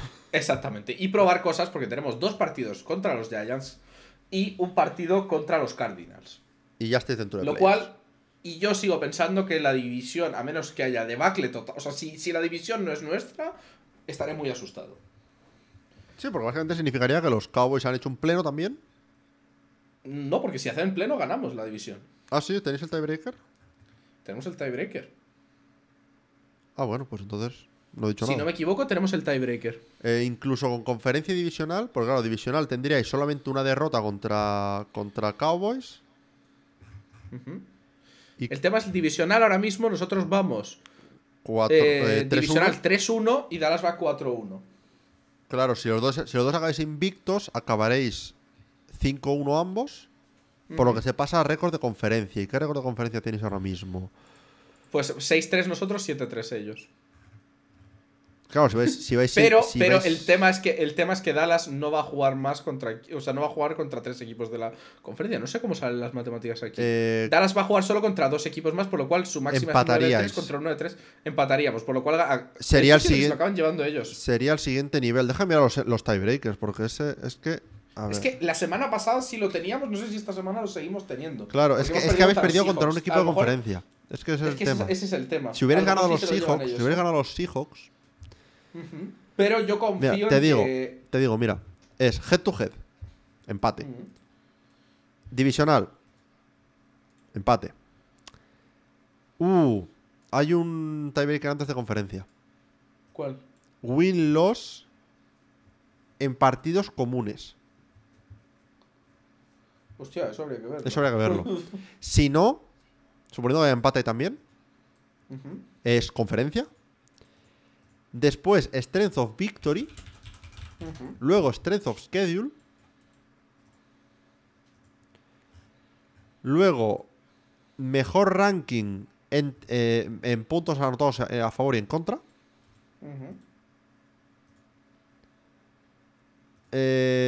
Puntos totales en partidos comunes. Puntos totales en todos los Igual el partidos. hecho de no haber perdido contra los Cardinals nos daría la victoria en el tiebreak. Puede ser, porque por ejemplo el partido de los, de los Cardinals sería un win-loss que les hagáis de ventaja en rivales comunes. Habría que mirarlo. Habría que mirarlo. Ujú. No voy a ponerme a debatir eso, que ya hemos llevado Sí, dos, dos los horas y media de podcast. contra 49ers, ganamos nosotros a los Bills, ellos no. Dos horas y Yo me- creo que llevamos el- dos horas y el- media de podcast como para ponernos a mirar esto. Sí, Eh, yo creo que un los Giants de ganan. de- Los, los- los Sí. Giants pierden, perdón. Los Eagles ganan. es la una de la Por cierto- mañana. Me quiero dormir. Y tenemos un día del que hablar. Eh, an- antes de nada, noticia de última hora: Tommy DeVito ha ido gratis a una pizzería, Good Guy Tommy DeVito, a hacer publicidad porque no podía la pizzería permitirse sus, sus honorarios. Perfecto. Eh, Eh, sí, Monday Night, vamos partido de al la Monday jornada. Night. Posible Super Bowl. Baltimore Ravens contra San Francisco 49ers. Y la verdad, a pesar de que sería sin ver a mis Eagles en la Super Bowl, esto sería una pedazo de Super Bowl. Sería un pedazo de creo, super tazón, la verdad. Entre los Ravens, que ya tienen asegurada eh, básicamente su este en playoffs, y los 49ers, que tienen asegurado sus playoffs también, y tienen muy fácil, muy fácil, Relativamente. a ver, Dependen de sí enti- mismos. enti- eh, entiéndanme. Sí, eso, dependen de sí mismos para llevarse la primera seed. Ambos equipos dependen de sí mismos para llevarse la primera seed. Y están literalmente en la misma situación. ¿Qué pasa? Que uno de los dos equipos va a salir con una derrota esta semana y tienen equipos como el Miami, los Cowboys, eh, los, o los Eagles pisándoles los talones muy de cerca. Hablamos de los Ravens contra los 49ers. Los Ravens que vienen de ganar, los 49ers que vienen de ganar. Ambos contundentemente y ambos equipos con unos ataques y unas defensas que están jugando de auténtico escándalo. Fun fact. Eh, los 49ers pueden asegurarse la primera seed esta semana. Serían muy de carambola. Pero si ganan, y tanto Dallas como Filadelfia como Detroit pierden, los 49ers ya dejan de jugar por nada porque son primeras seed de la, de la NFC. Ujú, Joder. Automáticamente. Los Ravens no están en esa situación. No, los Ravens lo tienen un poquito más. A ver. Es que este partido es complicado, ¿eh? Este partido. Sinceramente. A ver, ahora mismo yo veo a los 49ers imparables. Yo, es que es lo mismo, pero es antes, al principio del podcast, cuando dije mm, todos los equipos son fraudes, tal, bueno, menos uno igual, tal. Los 49ers. Los 49ers son el, el único equipo que ha tenido una mala racha, A ver, en ese momento parecían un fraude, ¿eh? Esas tres derrotas fueron muy duras de pero, ver, ¿eh? pero, pero era un fraude comprensible. Porque tenían a medio tackle lesionado. Me parece curioso aún así que, que- que eso. Bueno, sí. Sí, porque lo que quiero decir es que a, los 49ers 100% sanos, Ya, pero nunca hay un equipo 100% sano. Eso nunca, nunca lo hay. Pero bueno, entrando a este partido, Ujú. son los 49ers 100% sanos. Sí. Y sí, los sí, 49ers 100% sanos están invictos este año. Que eso no hay ningún otro equipo que lo pueda decir. Sí, sí, sí. Claro que sí, que eso no quita de que llegue jugada 1, Brock Purdy se parta la pierna en 2 y ya está, ¿sabes? O McCaffrey se parte la pierna en dos y ya está. Pero a día de hoy, los 49ers, invictos 100% sanos. Mm. Los Ravens son una seed 1 un poco tapada en la AFC. Lo hemos dicho ya varias veces. Sí que es verdad que cuando lo comparas con los 49ers concretamente, irte a overtime contra los Rams, aunque los Rams sean un buen equipo, si te pones a compararlos como primeras seeds, sí que te deja igual a los Ravens un pasito por detrás. Eso no quita que los Ravens sean un equipazo y que puedan ganar perfectamente este partido. Pero yo personalmente, por el tema de cómo han jugado los 49ers hasta ahora, estando sanos, y que juegan en casa, se lo voy a dar Es a- a San Francisco. A ver, yo aquí tengo que barrer para casa. Tengo que barrer para poder todavía llevarme la primera seed. Ir con los Ravens. Y hay que hacerlo interesante. Hay que ir aquí a por los Ravens. Voy a votar con que solo se van a meter en este partido 36 puntos. Yo voy a confiar en que esto es un shootout y voy a poner. Mm, estoy haciendo números. Kuro is doing the numbers. Voy a poner 57 puntos. 30-27. Por ejemplo. Perfecto. Y yo creo que con esto podemos cerrar nuestras predicciones de la semana, que hemos acabado con un par de partidos muy interesantes en la última sección. Y la verdad, llega la prueba de fuego para los 49ers, llega la prueba de fuego para los Cowboys. Llega la fu- prueba de Llega juego para los, de- Eagles, para los Eagles. Sí, va a ver, la de los Eagles no es tanto por calendario, sino por simplemente no pinchar más. Sí. Pero, pero llega la prueba de fuego para tres de los. em, para tres de los cuatro equipos que están en la situación más cercana a, a playoffs ahora mismo. Sí, llegan es que, momentos es, que, de- es que tienes dos enfrentamientos ahora mismo de primera contra segunda seed esta semana. Es que. Es que ese es el tema. Y de, y de- de de- y de- y de- de conferencias que opuestas. es, lo, que es lo que lo hace más interesante aún, porque al final piensa que si los Ravens ganan y ganan los Cowboys, de repente es buenísimo, ¿sabes? Para el lado de, de los Cowboys del NFC. Si los Ravens pierden y ganan los Dolphins, pues, ¿sabes? Claro, O sea, te cambia, te cambia completamente la pelea por la primera seed. Sí, la y yo creo que la podemos lanzarnos a por las recapitulaciones rápidas. ¿Está usted listo? Vamos para allá. Vamos para allá. Eh... Saints Rams, Rams, Bengals Steelers, Bengals, Bills Chargers, Bills, Colts Falcons, Colts, Seahawks Titans, Seahawks, Lions Vikings, Lions, Commanders Jets, Jets, Commanders Packers Panthers, Packers, Browns Texans, Browns, Texans Jaguars Buccaneers, Jaguars, Buccaneers Cardinals Bears, Cardinals, Bears Cowboys Dolphins, Dolphins, eh, Patriots Broncos, Broncos, Raiders Chiefs, Chiefs, Giants Eagles Eagles, y Ravens 49ers. 49. Ravenos.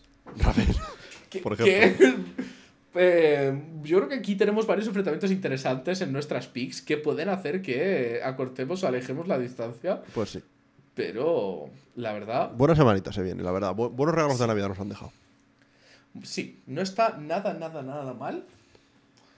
Y yo creo que al final lo de la Pro Bowl lo tendremos que dejar para otro momento porque la verdad se nos ha quedado al final la cosa más larga de lo que esperábamos. Como siempre nos acaba pasando. Y yo creo que le voy a dejar a Kuro despedir ¿No tienes off- topic para hoy? Muy mal.